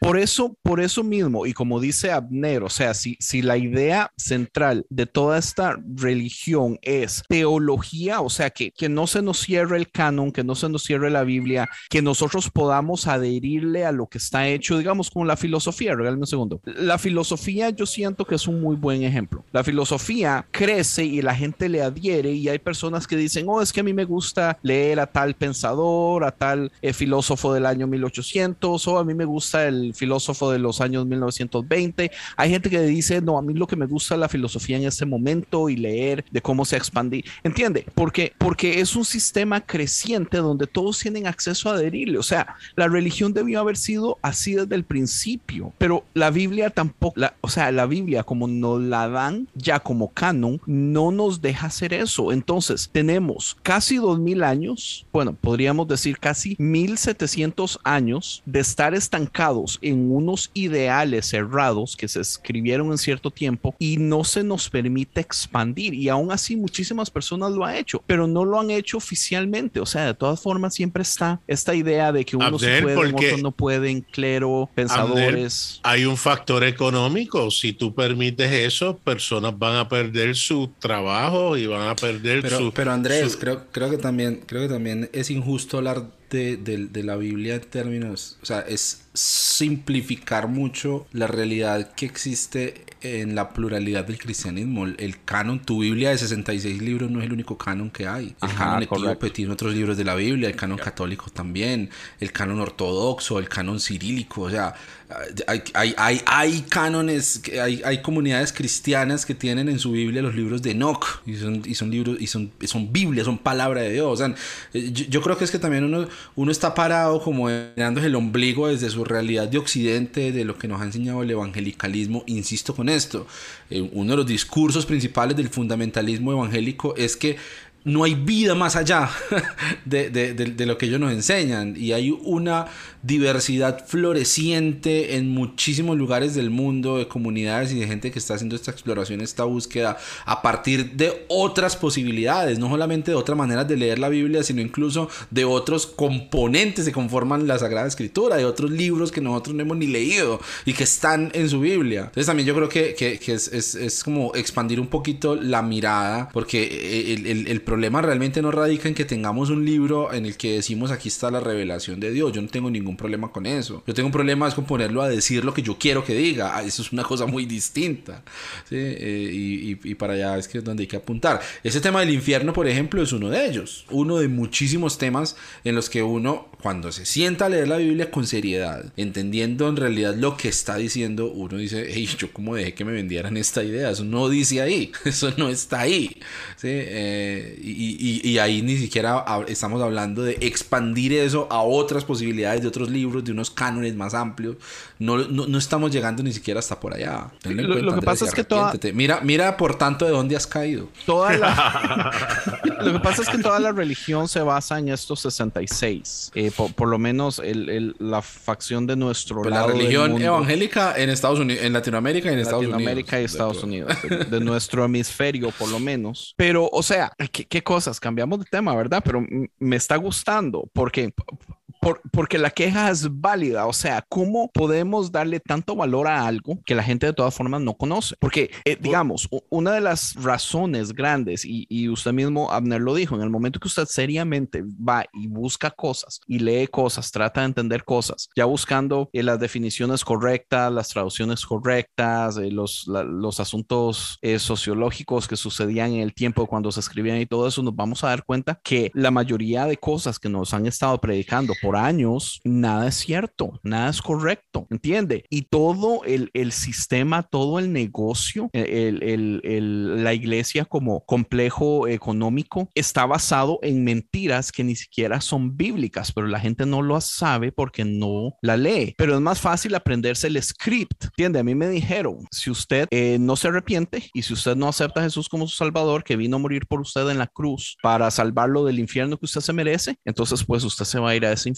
por toda la eternidad, a sufrir toda la eternidad. ¿Entiende? Eso tan chiquitito, todo está erróneo, ¿entiende? Porque Jesús no, bien, no pero murió por ahora- pecados. Dios no tenía Por que, nada, ¿entiende? Todo está mal. Pero, pero Andrés, ahora la gente tiene la oportunidad de poder accesar tu podcast, el de Abner, el de David, el, de- el mío, el de tantas otras personas que no tratan de insistir para, para obligar a que cambien su manera de pensar, pero proponen unas alternativas que se los deja aquí y hay personas que después que lo vean, aun cuando no cambien, no van a dejar de verlo. Mira qué interesante. Y, esto nos desviamos un poco. La gente usa un mismo pasaje de la Biblia para establecer que solamente es el canon bíblico. Y es eh, eh, eh, de Timoteo eh, 3.16, donde dice, toda escritura es inspirada por Dios y útil para enseñar, para reprender, para corregir y para instruir en justicia. Pero aún sin tú saber griego, vas a Strong y te das cuenta que no es lo que dice ahí. Lo que dice en Strong es, toda escritura inspirada por Dios es útil para enseñar, para reprender, para corregir, para instruir en justicia. Lo que Abner estaba diciendo, todo aquello que tú escribes en un blog, que Abner escribe en un blog, que cualquier persona escriba, que corrija, que, que instruye en justicia, eso es inspiración divina. Y hay gente que se rehúsa que, que eso sea. Así que cualquier libro que tú coges, el de Rob Bell, eso yo creo que es canon. Si, si, si trae a la justicia, al amor, Amén. a la abnegación, eso tiene que ser canon, porque porque es parte de esa jornada. Me, me- me fascinó. Todo lo que hablaste, brutal, porque es eso, es ese progreso, ese progreso que es difícil, porque todos tenemos nuestros prejuicios como quiera, por más, eh, no importa la etapa que estemos, y estamos aprendiendo, pero es también aprender a amarnos en medio de esa jornada. Claro. Y yo, y yo he aprendido, ya una cosa que he aprendido mucho en mi proceso de los últimos siete años, ocho años, en los que empecé a cuestionarme mi fe y el por qué yo creía lo que creía, tiene que ver con encontrar la libertad del no saber, entender que Dios es un misterio, que yo a Dios no lo voy a encerrar en 66 libros, que a Dios no lo voy a encerrar en mi teología sistemática, que a Dios no soy capaz de definirlo. Supongamos que existe un infierno y supongamos que ese infierno es de fuego y que el quien no reciba a Cristo se va para allá. Y si Dios quiere sacar a la gente de allá, ¿qué? ¿Yo qué le voy a decir? Yo, yo le voy a decir, no, señor, venga, Dios, ¿cómo así? ¿Usted por qué va a hacer eso? ¿Usted por qué va a sacar a este del infierno si aquí en Mateo capítulo 16 dice que el fuego nunca se apaga? Y si Dios quiere apagar el infierno un día, ¿qué? ¿Me tiene que pedir permiso a mí? Porque yo leí un versículo en Mateo. No, jodas. O no, eso, no tiene ningún eso no tiene ningún sentido. La arrogancia de yo creer que ya yo definía a Dios, ni siquiera yo sino los libros que yo, los autores de los libros que yo leí, de la teología sistemática que yo leí, sí, va- vaya para la corriente que vaya, que esta es otra cosa que hay que decir y que la estoy empezando a decir muchísimo. Grabé podcast con César Soto, Andrés. Grabé un podcast con César Soto, una Qué maravilla de, envidia, de- sí. de- de- de- de podcast y, y me hizo pensar mucho en esto. Él, él- él me decía, si vos llegaste a una idea y crees que ya esa es, sigue siendo fundamentalista. Así sea, no hay infierno, ya, e- esa es la verdad definitiva, no hay infierno, está siendo fundamentalista. Está haciendo lo mismo. Aquí en Colombia decimos la misma mierda con diferente olor. Lo mismo, solo que estoy cambiando de cuál es la idea que yo defiendo, pero sigo defendiendo a muerte esa idea. No, no, antes creía, ahora es que esto, es lo mismo, es lo mismo. No- no, estamos simplemente cambiando de contenido, pero el asunto es mantener en el corazón la humildad suficiente para entender. Esto es lo que yo pienso, esto es lo que yo leo, esta es la posibilidad que yo estoy planteando, así lo entiendo yo, así lo creo yo, así voy a dirigir mi vida yo. Pero no es que esa es la verdad, ya listo, ya definí a Dios. No, o sea, bajémonos de esa nube, hermano, porque sea progresismo, sea conservadurismo, sea como sea, yo creo que lo que le- realmente le hace daño al cristianismo es el privatizar a, a Dios, ¿cierto? Encerrarlo en nuestras interpretaciones y querer imponérselo a los demás como la única posibilidad. Ahí es donde hemos perdido y errado el camino. Eso no tiene nada que ver con la Biblia, eso tiene que ver es con nuestro orgullo. Eso tiene que ver es con el corazón. Y eso, por ejemplo, lo hizo Jesús. Jesús, Jesús no dijo, bueno, de ahora en adelante el Antiguo Testamento no sirve para nada. No, Jesús lo que vino a decir fue, hey, y, y si lo leemos así, ustedes oyeron que fue dicho de una manera, pero y si lo entendemos así, Jesús vino a proponer una mirada distinta. Y ni siquiera el mismo vino a decir, bueno, entonces ahora es como yo digo y si no de malas, ¿no? El mismo Pablo, por ejemplo, después llega y extiende ideas que Jesús hizo y las complejiza y las explica por otro lado. Y luego en las, en las epístolas de Pedro aparece de otra manera. Y luego en las reflexiones posteriores, por ejemplo en Apocalipsis en las cartas de Juan, se extienden, se amplían. Esa es la invitación. La Biblia es una invitación a que sigamos buscando a Dios. no a que lo encerremos ahí adentro de esos 66 libros. Eso es lo que necesitamos reflexionar, Y- la hermano. Biblia Levanta es el- tus manos en esta hora y recibe la bendición. La, la Biblia es el mejor ejemplo de que las cosas eh, no son estáticas, porque toda la Biblia, digamos, si el mismo Pablo tiene los huevos de venir a decir que Jesús dijo cosas que o reinterpretar cosas que Jesús dijo que no son así, o sea, ah, ¿cómo me va a decir a mí un pastor que yo no puedo hacer lo mismo? Eh, si- s- es, El- es- es eso, es un movimiento, es líquido, se acopla a la forma, digamos, del envase y, y digamos que qué forma tenemos nosotros en este momento. Pero la crítica de los que son fundamentalistas, desafortunadamente, es que somos ambiguos en nuestro pensar y que hay que ser, eh, eh, eh, ¿sabe? Tal ahí firme. Y no vemos que el mismo Pablo en Corintios dice, mira, a ese tipo que está con la mujer de su papá, sáquenlo, bótenlo, entréguenle, entréganlo a Satanás. Y luego en la otra carta, que se cree que a lo mejor era la tercera o la cuarta, dice, mira, sabes que yo fui demasiado de, eh, de fuerte, de- sabes que recibanlo nuevamente. Él mismo cambió de su manera de pensar después del tiempo, así que ¿por qué entonces nosotros no podemos? Sí, pero es que las alarmas que saltan inmediatamente cuando uno empieza a hablar de esto es, ah, entonces no hay verdad absoluta, pues. No, sí, sí hay verdad, lo que pasa es que vos no la tienes. El asunto no es que haya una verdad absoluta o no, el asunto es que nadie la va a tener. O sea, nuestros cerebros son muy chiquitos para lograr eso. No hemos evolucionado hasta allá todavía. Eh, Excelente. ¿Qué pudiéramos agregar? No sé qué más pudiéramos agregar. Si quieren, hablemos de, de- sigamos hablando del infierno y del gusano que nunca apaga. Yo una vez escuché un predicador, no me lo van a creer, van a creer, parece chiste, pero es anécdota. Un predicador diciendo: hay gente que cree que el infierno es en la tierra. Entonces, la prueba definitiva que él puso fue el versículo que dice: el gusano nunca muere. Entonces, entonces dijo, vea, yo aquí cojo un gusano y lo mato y se muere. Y la Biblia dice que en el infierno el gusano nunca muere. O sea que el- el- en el infierno no es en la tierra. Porque aquí los gusanos sí se mueren. Vamos a orar. Sí, o sea, Parece meme y es anécdota. Es, es, es una de las cosas que a mí siempre me ha molestado de las personas que dicen que el infierno está en el centro del universo, que en primer lugar, digamos, aunque hay El ciertas núcleo de la tierra, ¿no? el núcleo de la Tierra. Claro. Perdón, ¿qué dije? Sí, en el centro del planeta era, no del universo, del planeta. No, en el centro del universo estás tú, Andrés. Sí, correcto. este, Es que ese es otro factor. Rápido pensamos en un lugar y yo creo que, de nuevo, yo creo que el que lo llena todo en todo es el que está aquí con nosotros ahora y estará con todos después que nosotros pasemos, nos mudemos al otro plano. Y cómo nosotros recibamos esa realidad cuando nuestros ojos sean abiertos y no ten- no tengamos los filtros como dijo eh, eh, Andrés, ahí entonces va a ser lo que experimentemos. Eso es lo que yo creo en ese momento. Y disfruto cuando escucho otras opiniones eh, eh, y, otras posibilidades, excepto aquellos que creen en un Dios que tortura. Ahí Andel, tengo problemas porque salí de eso. Lo confieso, me estoy confesando. No, y esa, y esa no es la justicia que aparece en la Biblia, hermano. O sea, la justicia que aparece en la Biblia no es de una, una de venganza, de, de- de- del desquite, de, ah, ah, bueno, pecó ah, pecaste mucho, ah, te gustaba mucho ver pornografía, taque, fuego en los ojos toda la eternidad. Ese no es, Dios. pues no sé, no, creo que la Biblia no dice eso. yo, a mí lo que me da tristeza es la necesidad, digamos, hay, hay, yo conozco cristianos y tal vez yo fui uno de esos eh, hace un tiempo que decía, es que los malos merecen o sea, es que, ¿qué clase de cristiano puedo ser yo cuando quiero que una persona sufra por toda la eternidad? O sea, yo, yo lo que siento aquí es que el detalle es la eternidad. La gente ni siquiera entiende, no, les, no nos cabe en la cabeza lo que significa eternidad, lo que es para toda la vida. Entonces, para mí es muy triste saber, o sea, que hay personas que están dispuestos a mandar a otras personas a que sufran o, o que quieren que sean así o que tienen una esperanza de que la justicia de Dios sea tortura para otras personas. Pero ¿cómo puede ser posible que un Dios así exista, que esté dispuesto a... O sea, ¿cómo podemos adorar a un Dios que está dispuesto a torturar a alguien por toda la vida? Porque tiene que ser una tortura activa. Mi familia, mi familia está dividida entre pentecostales y testigos de Jehová. Qué Oh, mezcla, wow. ¿verdad?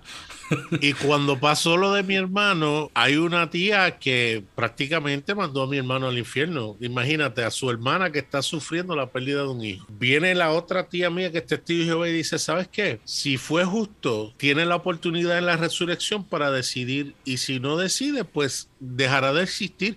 Eso es mucho más benevolente que alguien que cree un Dios que tortura. Pues sabes que no creíste, no tomaste la decisión, fuiste malo, pues mira, Dios te elimina como si no hubieses existido y se acabó. Y los demás entonces van a disfrutar eh, eh, la eternidad con, con Dios, con Jehová, como ellos dicen. Pero aún, a- aún así, eh, como dije al principio, esas tres posiciones del universalismo, de la tortura eterna y de la aniquilación del alma existen hoy en día porque hay pasajes que aluden a eso, ya sea porque el texto se tradujo mal, fue mal interpretado como ha dicho Amnel eh, en el podcast hoy, o, o- o- o diferentes contextos que nosotros simplemente no entenderemos el por qué se habló en ese, par- en ese momento particular. Y en base a eso pues tanto adventistas, testigos de Jehová, eh, católicos, pentecostales, bautistas, por ahí seguimos.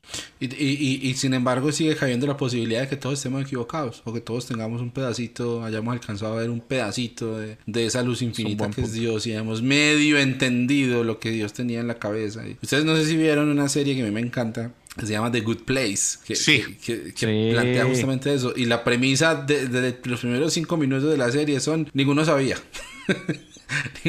Nada lo que ustedes imaginaban era, es, es esto. Y sí, sí, es esto. Y ya, ¿qué vamos a hacer? Así es. Eh, y es posible que sea así. Que nosotros aquí, pues, des- desgañotándonos, sacando versículos para demostrar lo que nosotros creemos. Y eh, yo creo que mm, va a haber muchas sorpresas. Oiga, pero, pero sigue siendo, sigue siendo mejor, por cierto lado, eh, la no certeza que la certeza. Y, y lo interesante aquí es que yo siento que esta es una de las razones por las que muchísimos, por ejemplo, eh, apologetas o, o cristianos o pastores están muy asustados con todo este movimiento de progresismo, de deconstrucción y todo eso, porque ellos lo ven como un slippery slope. En el momento que yo doy paso a una, me voy a resbalar y voy a terminar abajo en las escaleras, porque eh, todo viene de la mano, digamos, en el momento, lo que pasa es que todo viene de la mano en, en el momento que uno empieza a agarrar las cosas en serio, digamos, si, si, si usted quiere empezar realmente a entender, aprender y cosas así, eh, una de las primeras cosas que uno viene a enfrentar es la existencia de un infierno, o sea, es, es como de lo primero.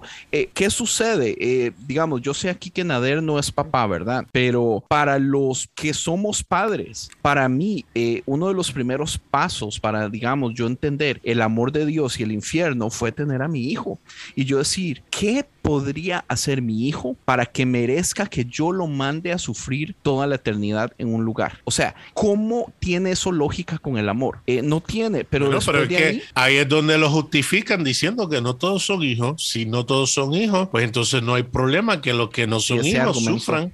a mí me da asco. Y en la película de Batman, eh, hacen un muy buen Batman número 2, donde sale el Joker. Hacen un, un muy buen conflicto teológico cuando ponen a los dos barcos, uno de personas regulares y otro de reos. Y el primero que estripa el botón para que el barco estalle se salva. Y ninguno lo hace porque la realidad es así. ¿Entiende? La- o sea, nadie es realmente malo porque el mundo no es blanco y negro, es gris. Nadie es realmente nunca bueno tampoco. Eh, pero eh, digamos, las escaleras vienen el problema de la existencia de un infierno, eh, la existencia de eh, un Satanás, la inerrancia de una Biblia. De ahí en adelante ya uno empieza a dudar si Jesús nació de una virgen, ya empieza a dudar los milagros, somos hechos a la imagen de Dios y de ahí es un paso al ateísmo. Entonces, digamos, las personas que están en contra del progresismo y de la deconstrucción tienen un muy buen argumento para decir, brother, usted entra en estas preguntas y se hace ateo en tres semanas, así, rapidito. O sea, ¿qué podemos hacer con argumentos así? Yo fui ateo unos meses, Andrés. Eh, Yo soy ateo, meses yo. yo creo que los jueves y los sábados y de vez en cuando los lunes. Depende del día. Depende del No, día. no, pero en serio, pero en serio, cuando yo empecé a descubrir que el- mucho de lo que yo creía no tenía sentido, pues decidí que no, que, que, pues si esto no tiene sentido, pues entonces porque no es cierto. Y, y- y tomé la decisión, yo dije, no, yo creo que yo me volví ateo, creo que entonces no voy a creer en Dios y no tiene sentido nada de esto. ¿Sabes qué me volvió a, a la fe? No fue el miedo al infierno, que esa es una cosa también que, que le dicen a uno, es que si uno Ajá. quita el infierno del panorama, entonces la gente, ¿por qué se va a arrepentir? No, no tiene necesidad de... de O si el infierno no ni- existe, ¿qué impide que Abner vaya y viole mujeres en la esquina? O que Eh, Nader vaya y estalle un edificio. Exactamente. ¿Y por qué? Me gusta que me hayas ¿Y puesto en el lado de violar mujeres en la esquina. ¿Y por qué estallar un edificio, Andrés? ¿Por qué? Ya sé, muy- Eso está muy interesante. muy, muy- me, me Venga gusta para ese David. detalle, me gusta ese Venga para detalle David. demográfico. Eh, no, ya no digo nada mejor. Pero espérate, que Abner le estaba diciendo qué fue lo que hizo que regresara. Jesús fue lo que hizo que yo regresara. Wow, brutal. Jesús fue lo que para lo único que para mí tuvo sentido. Wow. Y, y a partir de ahí, esta es otra cosa que, que- que he aprendido y es que la clave para entender lo que dice la Biblia y la clave para una experiencia eh, espiritual y una, una cercanía a Dios para mí es Jesús. Jesús dijo una cosa y Pablo dijo otra, yo le creo a Jesús. ¿Sí? De alguna manera hay que entenderse a, a la luz de lo que Jesús dijo. ¿Sabe qué es lo Ah, que que es mí- que en Éxodo dice, no es que, que Dios, que ira y fuego. Pero Jesús dijo, no, es, es papá que sale a correr a tu encuentro, a abrazarte. Yo, yo, yo, yo me voy con lo que dijo Jesús. y- y- y para mí, en este momento, mi vida de fe gira alrededor de eso. Y volví de, de, de- de unas sombras, de unas sombras muy densas, hermano. Y una sombra muy densa. Y te voy a decir una cosa, Andrés. Te voy a decir una cosa. Yo, yo, era, yo era evangélico, no de los evangélicos que defendían la Biblia sabiendo esos 10 versículos. Yo me he leído la Biblia por lo menos unas 35 veces. ¿Qué? De pasta a pasta con deuterocanónicos, no la Y Biblia yo- evangélica. Este año es la primera vez que me la leo y ya estoy harto y cansado. Hermano, ah, yo la, le- yo, yo, la, yo la leía al menos, al menos una vez al año desde los ocho años. Y- hubo años en los que la leí más veces, más, más de una vez al año, completa. es que cuando nacemos en, nacimos en familias de pastores, la Exacto. Biblia es nuestro Entonces, cómic. No, no estamos hablando de gente que dice, ay, no, es que estoy en deconstrucción porque, el- porque pero, pero vamos a ver, a ver, vos, vos, vos, ¿qué, qué era lo que sabías? Iba uno y mira y no, pues lo que creía era pues una cosita así, una, una, una capa está- superficial de fe. Usted Pues, está no, no, deconstruyendo así tres palitos de helados que estaban Sí, formando no, una pues, media pues, casa. pues, pues, pues, que también, pues, lo que dijo que le enseñaron a usted también, hermano, pues, ¿cómo no lo va a construir? Pues, que eso, uno soplarlo así y se caía. pues, no. Pero, pero una, la, la crisis, la crisis profunda, hermano, yo entré en depresión hace, hace, hace pocos meses. Te- terminé, fui, fui remitido de, de un proceso, de un, de un tratamiento psiquiátrico de depresión, depresión profunda, porque vos te ¿En quedas serio? sin identidad, loco, sin identidad, lo que vos creías. No tiene sentido la vida, no tiene sentido explicar la realidad, porque vos sencillamente estás acostumbrado a que para todo tiene que haber un versículo. O sea, es, es, es, es una locura. Lo único, lo único que a mí me hace en este momento estar todavía disfrutando de una vida espiritual es haber mirado a Jesús y darme cuenta que yo no tenía ni idea quién era Jesús, hermano. Yo sabía de Pablo, sabía de Moisés, sabía de dispensaciones, de escatología, sabía de, de- de eclesiología, sabía de cristología, sabía de apologética y tenía en, en- ah, tenía no, tengo en mi biblioteca todos los libros todavía de fundamentalismo y de Matthew Henry, de 100 respuestas a mis amigos católicos, 100 respuestas a mis amigos, les digo, pregúntame, para la que sea, la número 87, me la sé. Pero yo no conocía a Jesús, brother. Yo creo que, yo creo que el, el enfoque debe ir hacia allá. Si le estamos diciendo a la gente, que esa es una cosa también que me parece muy delicada, y es, si vos no vas a acompañar a la gente en su proceso, no te pongas a empujarlos hacia allá. ¿sí? Si, si le estamos diciendo a la gente, vamos a cuestionar esto, necesitamos hacerles entender que la alternativa, la única alternativa, es conocer a Jesús, realmente conocer a Jesús. Yes. Suscribo y lo segundo Wow. y lo tercero. All the way. ¿Usted sabe qué es lo que a mí me hizo brutal. no terminar ser ateo? Porque no fue Jesús y yo pasé por el mismo proceso suyo. La única diferencia es que yo no estaba tan preparado como usted. Yo era un cristiano eh, ignorante, feliz de la vida, que crecí en la iglesia, pero no me interesaba mucho nada. Eh, la única razón que yo todavía soy cristiano es por, porque yo no puedo creer que el universo exista, el, el orden, eh, la entonación cósmica que existe, eh, yo no creo que sea chance. Entonces, digamos, sí,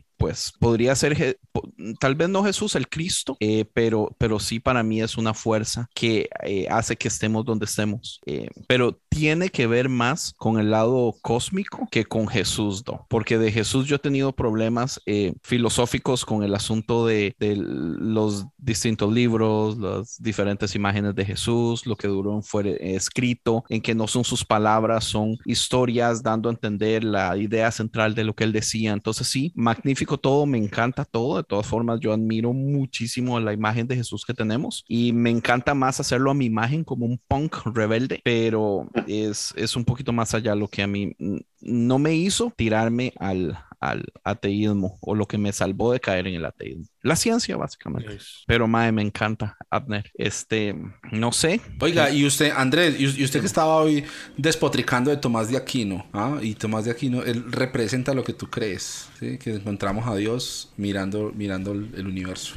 Sí, no, es que yo no estaba hablando mal de, de, de, de Aquino. Yo estaba hablando, mi queja era de que le dijo, de que Brandon le dijo Santo Tomás. eh, y yo así como, pero no le digas Ah, Santo, no, no, no, no.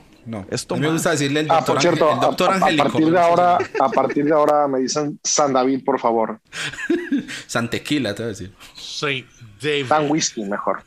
San Sí, yo- Whisky Sir David, ahí está. Yo honestamente no soporto eh, los santos que se le llamen santos, me caen malísimo. No soporto a los a los source de, de la iglesia de Inglaterra que hace source personas. ¿Cómo se llama eso? Hacerlos reales. Caballeros. Caballeros, Sí. la Ordenar, caballerización. ordenar caballeros. Y ahora, como ya soy un caballero, me tienen que decir Sor. Qué estupidez, más. Yo odio, yo odio la Ah, qué realeza, varón. El varón despertares. Como usted no se imagina. Varón del Señor. Pero sí, sigamos, de la teología de aquí no me gusta, o sea, la teología de todos me, me parece muy bien todas. Es más, prefiero las teologías de los padres de la fe o leer libros, digamos, de escritores ahorita, como, digamos, leerme a un Brad Yersaga, a un Richard Rohr, a un Sky Yetani, a quien sea, modernos. Eso, eso es lo que me gusta, es exactamente lo que Abner decía. A mí lo que me gusta es eh, esta, a- a- las personas que adhieren al canon. Aunque a mí el canon me lo cerraron, para mí el canon no está cerrado. Eh, entonces yo consumo Men. mucho de estos libros que para mí son canónicos, digamos un Kid Giles, un Brian McLaren, todos esos. No, y no solamente, no solamente eso, Andrés, sino en un solo de Miles Davis, o en un, Uh, en un cuento el- de Alan el- Poe, en un libro de Dostoyevsky. Ahí también está la, la chispa divina, hermano. Es que Por también cerramos mucho a que hay que estar hablando de espiritualidad para que esto sea espiritual y no. Por En la, en la canción de, eh, de William de Cohen, de Aleluya. Eso me hace llorar cada vez que la escucho de tan. Uy, y, Yo- y es vacilón. No tiene nada que ver con la Biblia. No, En el perreo también, Andrés. no, no, Ah, bueno. no en el reggaetón, Yo- tú- tú- vi- nunca. ¿Viste el ahí- concierto ahí completo de Bad Bunny, David? Claro. Qué vergüenza. Este, yo estaba pensando, para cambiar el tema, Así como de, así como de, creo que, creo que conciencia ya no va a tener de invitado a a dos reggaetoneros momento. juntos, no. Lo bueno es Yo que quiero, de proponerle, la yo quiero proponerles una, quiero proponerles una pregunta. ¿Cómo sería el infierno para ustedes? Yo sé que Andrés sería reggaetón todo el día, pero para los demás, ¿cómo, cómo sería el infierno para ustedes? Los Buena cultos de mi infancia. Bueno, y después de hablar de cómo sería el infierno, deberíamos hablar de cómo sería el cielo, porque honestamente el cielo que Ah, la. Biblia me vende, qué cosa más horrible, con todo el respeto, aburrido, yo así, juepucha cielo, no quiero ir para nada. Ya sé, o sea, yo cu- cuando era, cuando era, cuando era niño me decían que el cielo iba a ser como las reuniones de iglesia para eternas, era como de no manches, eso es el infierno Qué entonces. cosa más horrible. Zambalaqueos creo- sin control y canciones desafinadas, como que mm, Sí, vamos a estar cantando toda la eternidad. Y yo miraba los, al, al lado y decía, pero así. Yo creo, yo. Y en eso que estos usted es el momentos, yo creo. No, pero es que yo cantaba bien, nosotros no. Ah, En, en et- O sea, o sea, pa- para ver el infierno era tener que estar escuchando a gente desafinada toda la eternidad. Eso, y yo no poder corregirlos. y no poder, no poder apagarle el micrófono, Andel. Mira, yo creo por lo menos que el cielo va a ser una continuación de esta vida sin las cosas que, eh, ¿verdad? Nos limitan las enfermedades, donde eh, podamos abrazar a nuestros hijos, a nuestros nietos, eh, disfrutar a nuestros abuelos, conocer a aquellos familiares que no conocíamos, eh, conscientes de quiénes somos y quiénes éramos y con un entendimiento mucho mayor que esta vida en este momento eh, nos limita. Eso es para mí. Y todo dentro de la presencia de ese Cristo, eh, ¿verdad? Que lo llena todo en todo. Yo, yo personalmente, poder- yo no creo en el infierno. Eh, y si creo que existe algo parecido a un infierno, como le dije, debe ser algo ah, más como redentor, como purificador, algo así, pero no es donde usted va a sufrir. Es simple y sencillamente seguro un proceso de pasar de esta dimensión a la siguiente dimensión, donde usted tiene que, que ser formado de un cierto modo. Pero por otro lado, digamos, el, el cielo, yo no sé si creo en el cielo. Lo que yo, eh, digamos, si la Biblia tiene un poco de razón y habla de la Nueva Jerusalén, la Nueva Jerusalén es simple y sencillamente una extensión, como dice Nader, de esta realidad. Solo que es una realidad, pues, sin el sufrimiento y sin el dolor y sin la maldad, que se supone. La Biblia lo que dice es que eh, lo que Jesús viene a hacer es Cielo nuevo. vencer, vencer nueva. la maldad. Tierra nueva. Correcto, so, vencer la maldad es el- la única diferencia. Entonces, en ese caso, eh, no tengo ni la menor idea cómo se puede ver, o sea, qué funciones tendríamos, trabajaríamos, podría, digamos, en este caso, Abner y yo, pasar haciendo música todo el día, sería lo que nos haría feliz, o sea, yo sería feliz y mi trabajo sería crear arte, este, pero después de cierto tiempo eso cansa también. Entonces, Mi, no, mi- mi- mi trabajo será crear arte, pero de otro tipo de arte. o sea, si, si me ponen a escoger entre su arte y mi arte, yo prefiero siempre mi arte.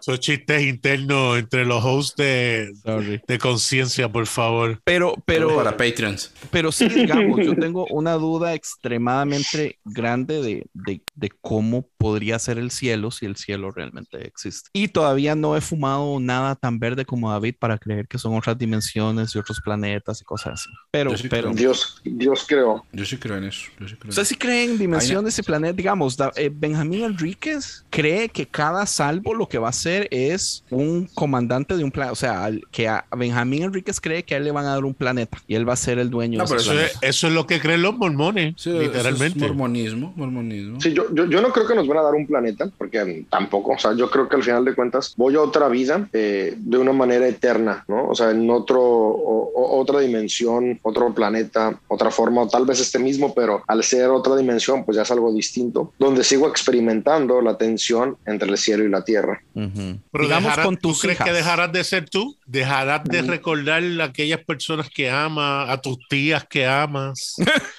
Especialmente. Oiga, porque digamos, si yo me voy al cielo, oh, e- eso es otro problema gigantesco. A mí me están diciendo que en el cielo yo no voy a estar casado y que mis hijos tampoco van a ser mis hijos. Entonces, ¿cómo rayos esperan Bueno, que bien. yo vaya a disfrutar un cielo donde no va a estar ni mi esposa ni mis hijos? Para mí es imposible. Por eso, O sea, ¿cómo un pastor me viene a vender a mí que yo, ese es mi anhelo, es ver a mi hijo pasar y no, No más reconocerlo? ¿Qué es esa estupidez? Porque lo único que interesa es el cordero, es ir a cantar. Nada, seas tan huevo, aún Sí, Pero es que, es que ahí, ahí habría que entrar también a hacer. Ay, vale la pena hacer un episodio de eso, Andrés. Y, y- Sí, será bueno. De- de- Ándale. estamos, replanteándonos la idea del, del infierno, a, replanteándonos la idea del cielo, porque alrededor de eso hay unas figuras muy extrañas.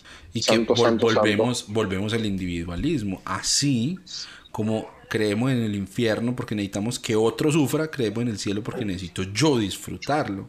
Pero, pero, pero, pero, ¿qué hay, ¿qué hay de los demás? O sea, por ejemplo, para mí el cielo sería yo poder abrazar a mi hijo y saber que todos los otros padres pueden abrazar a sus hijos. Que no hay ningún padre que tenga que estar llorando a un hijo.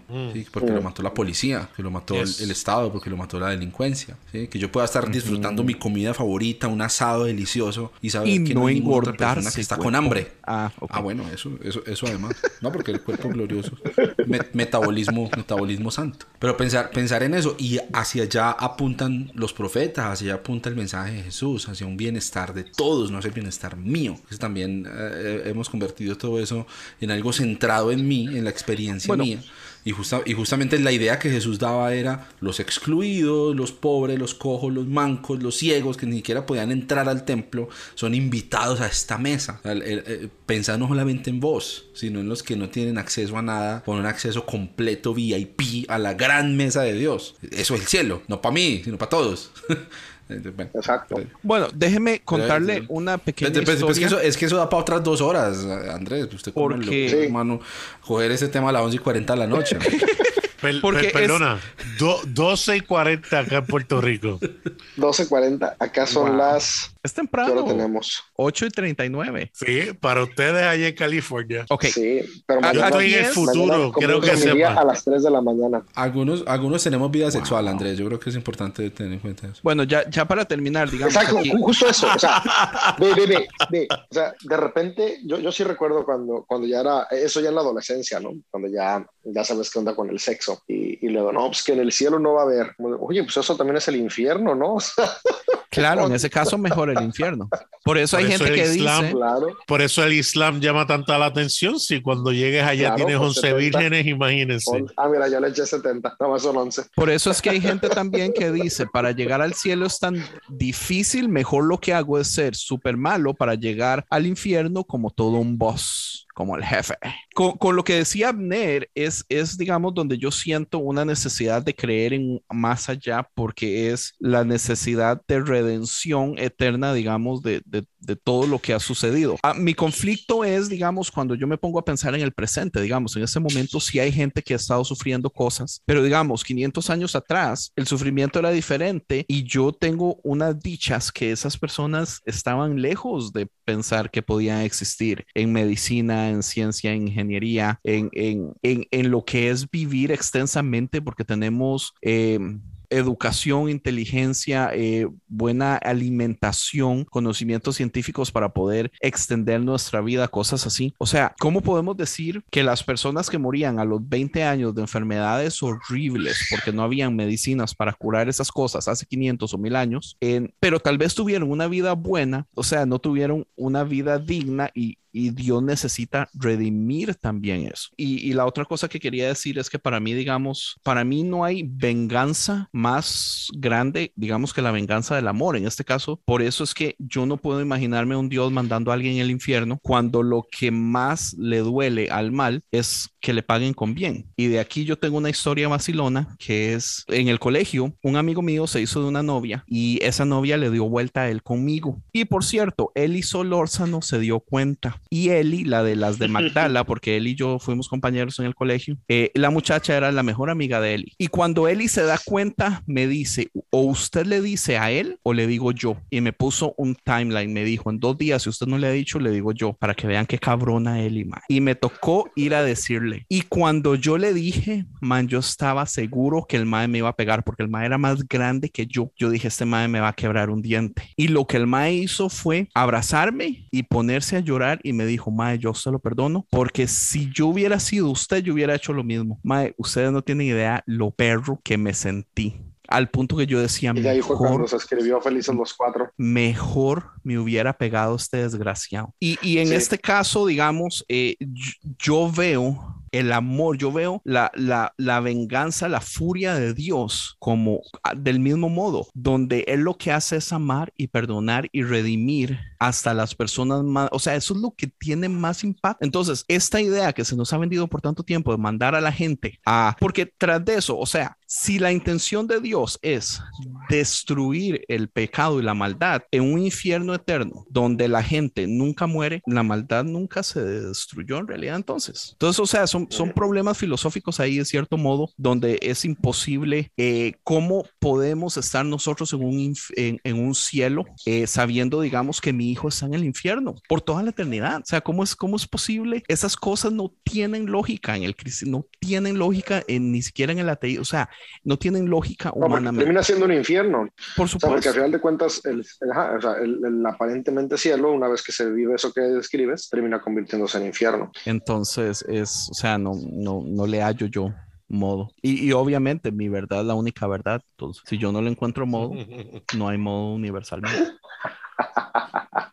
Pero no, muchachos, yo creo que ya estuvo, entonces eh, no sé qué más quieren decir. Pues yo lo que diría nada más es esta parte, ¿no? O sea, al final de cuentas creo que el universalismo y el infierno lo podemos ver en nuestro presente, ¿no? Dejar de clavarnos tanto en qué es lo que viene más allá y el universalismo como yo lo experimento ahora es todos los seres humanos tenemos oportunidad en esta vida. Cada día todos tenemos abiertas las opciones para poder uh, transformar para bien nuestro entorno y al mismo tiempo me hace responsable porque yo creo que es eso, ¿no? O sea, mucho, mucho de, del infierno y el cielo es eh, este huir de la responsabilidad. O sea, quiero el cielo porque no quiero ser responsable de construir un buen presente y un buen futuro. Quiero el infierno porque no me siento con la capacidad de ser responsable de confrontar a aquel que está dañando, ya sea mi persona o a quienes me rodean. Entonces, yo, yo algo que, que ha sido un reto muy grande, o sea, porque se dice muy fácil, pero vivirlo sí es un reto que, estoy tratando de, de, aprender, es el reto de la responsabilidad aquí y ahora, ¿no? Y saber que universalismo para mí es eso, que todos tenemos acceso a través de la responsabilidad a un mejor presente y por lo tanto un mejor futuro, que es el cielo en la tierra, y al mismo tiempo que si no somos responsables, creamos infiernos para nosotros y para los que nos rodean. Entonces, um, ahí, ahí yo,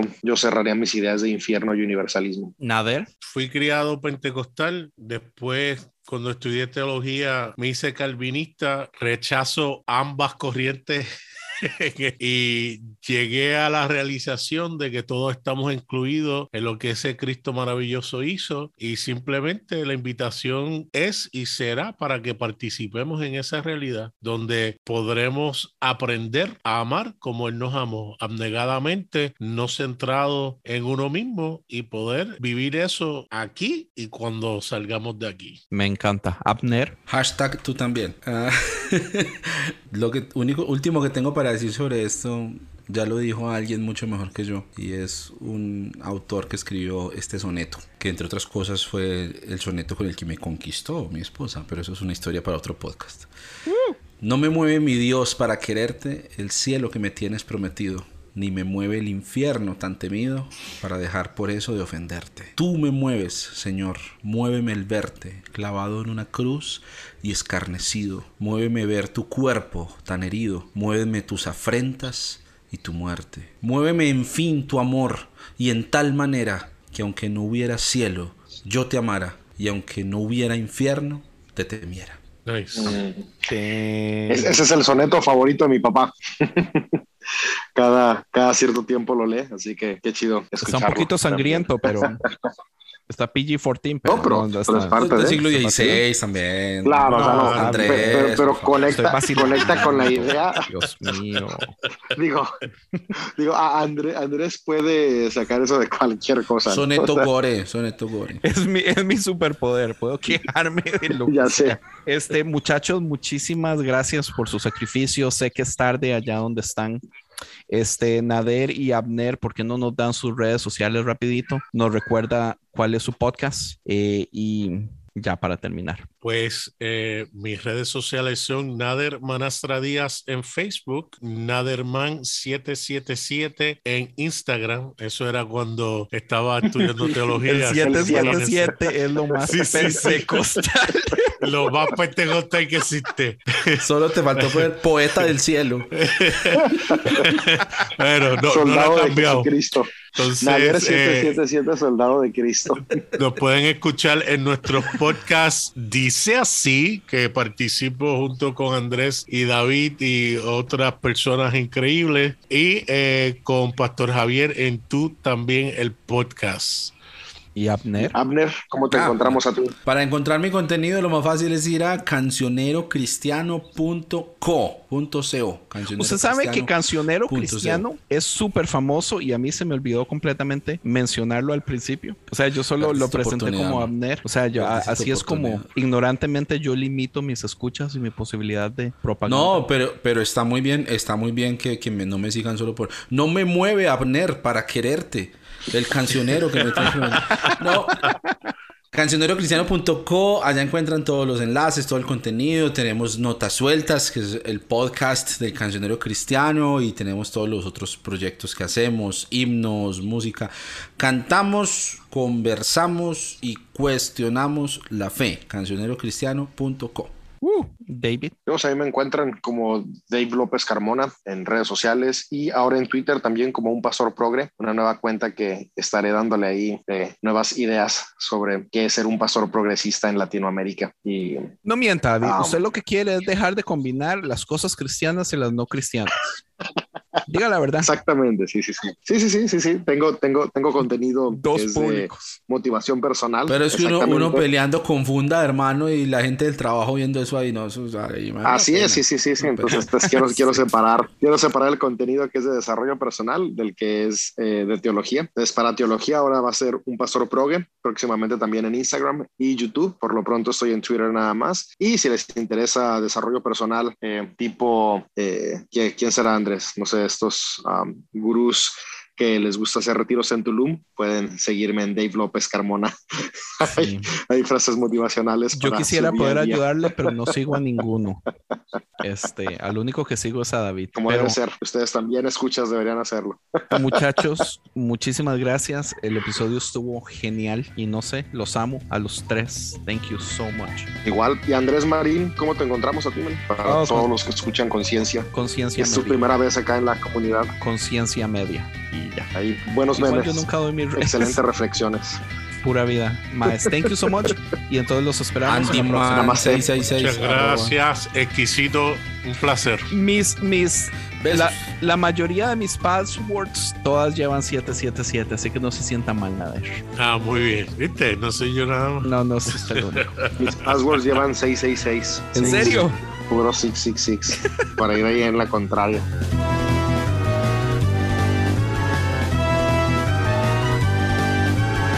Visítanos a esta dirección www.concienciamedia.com.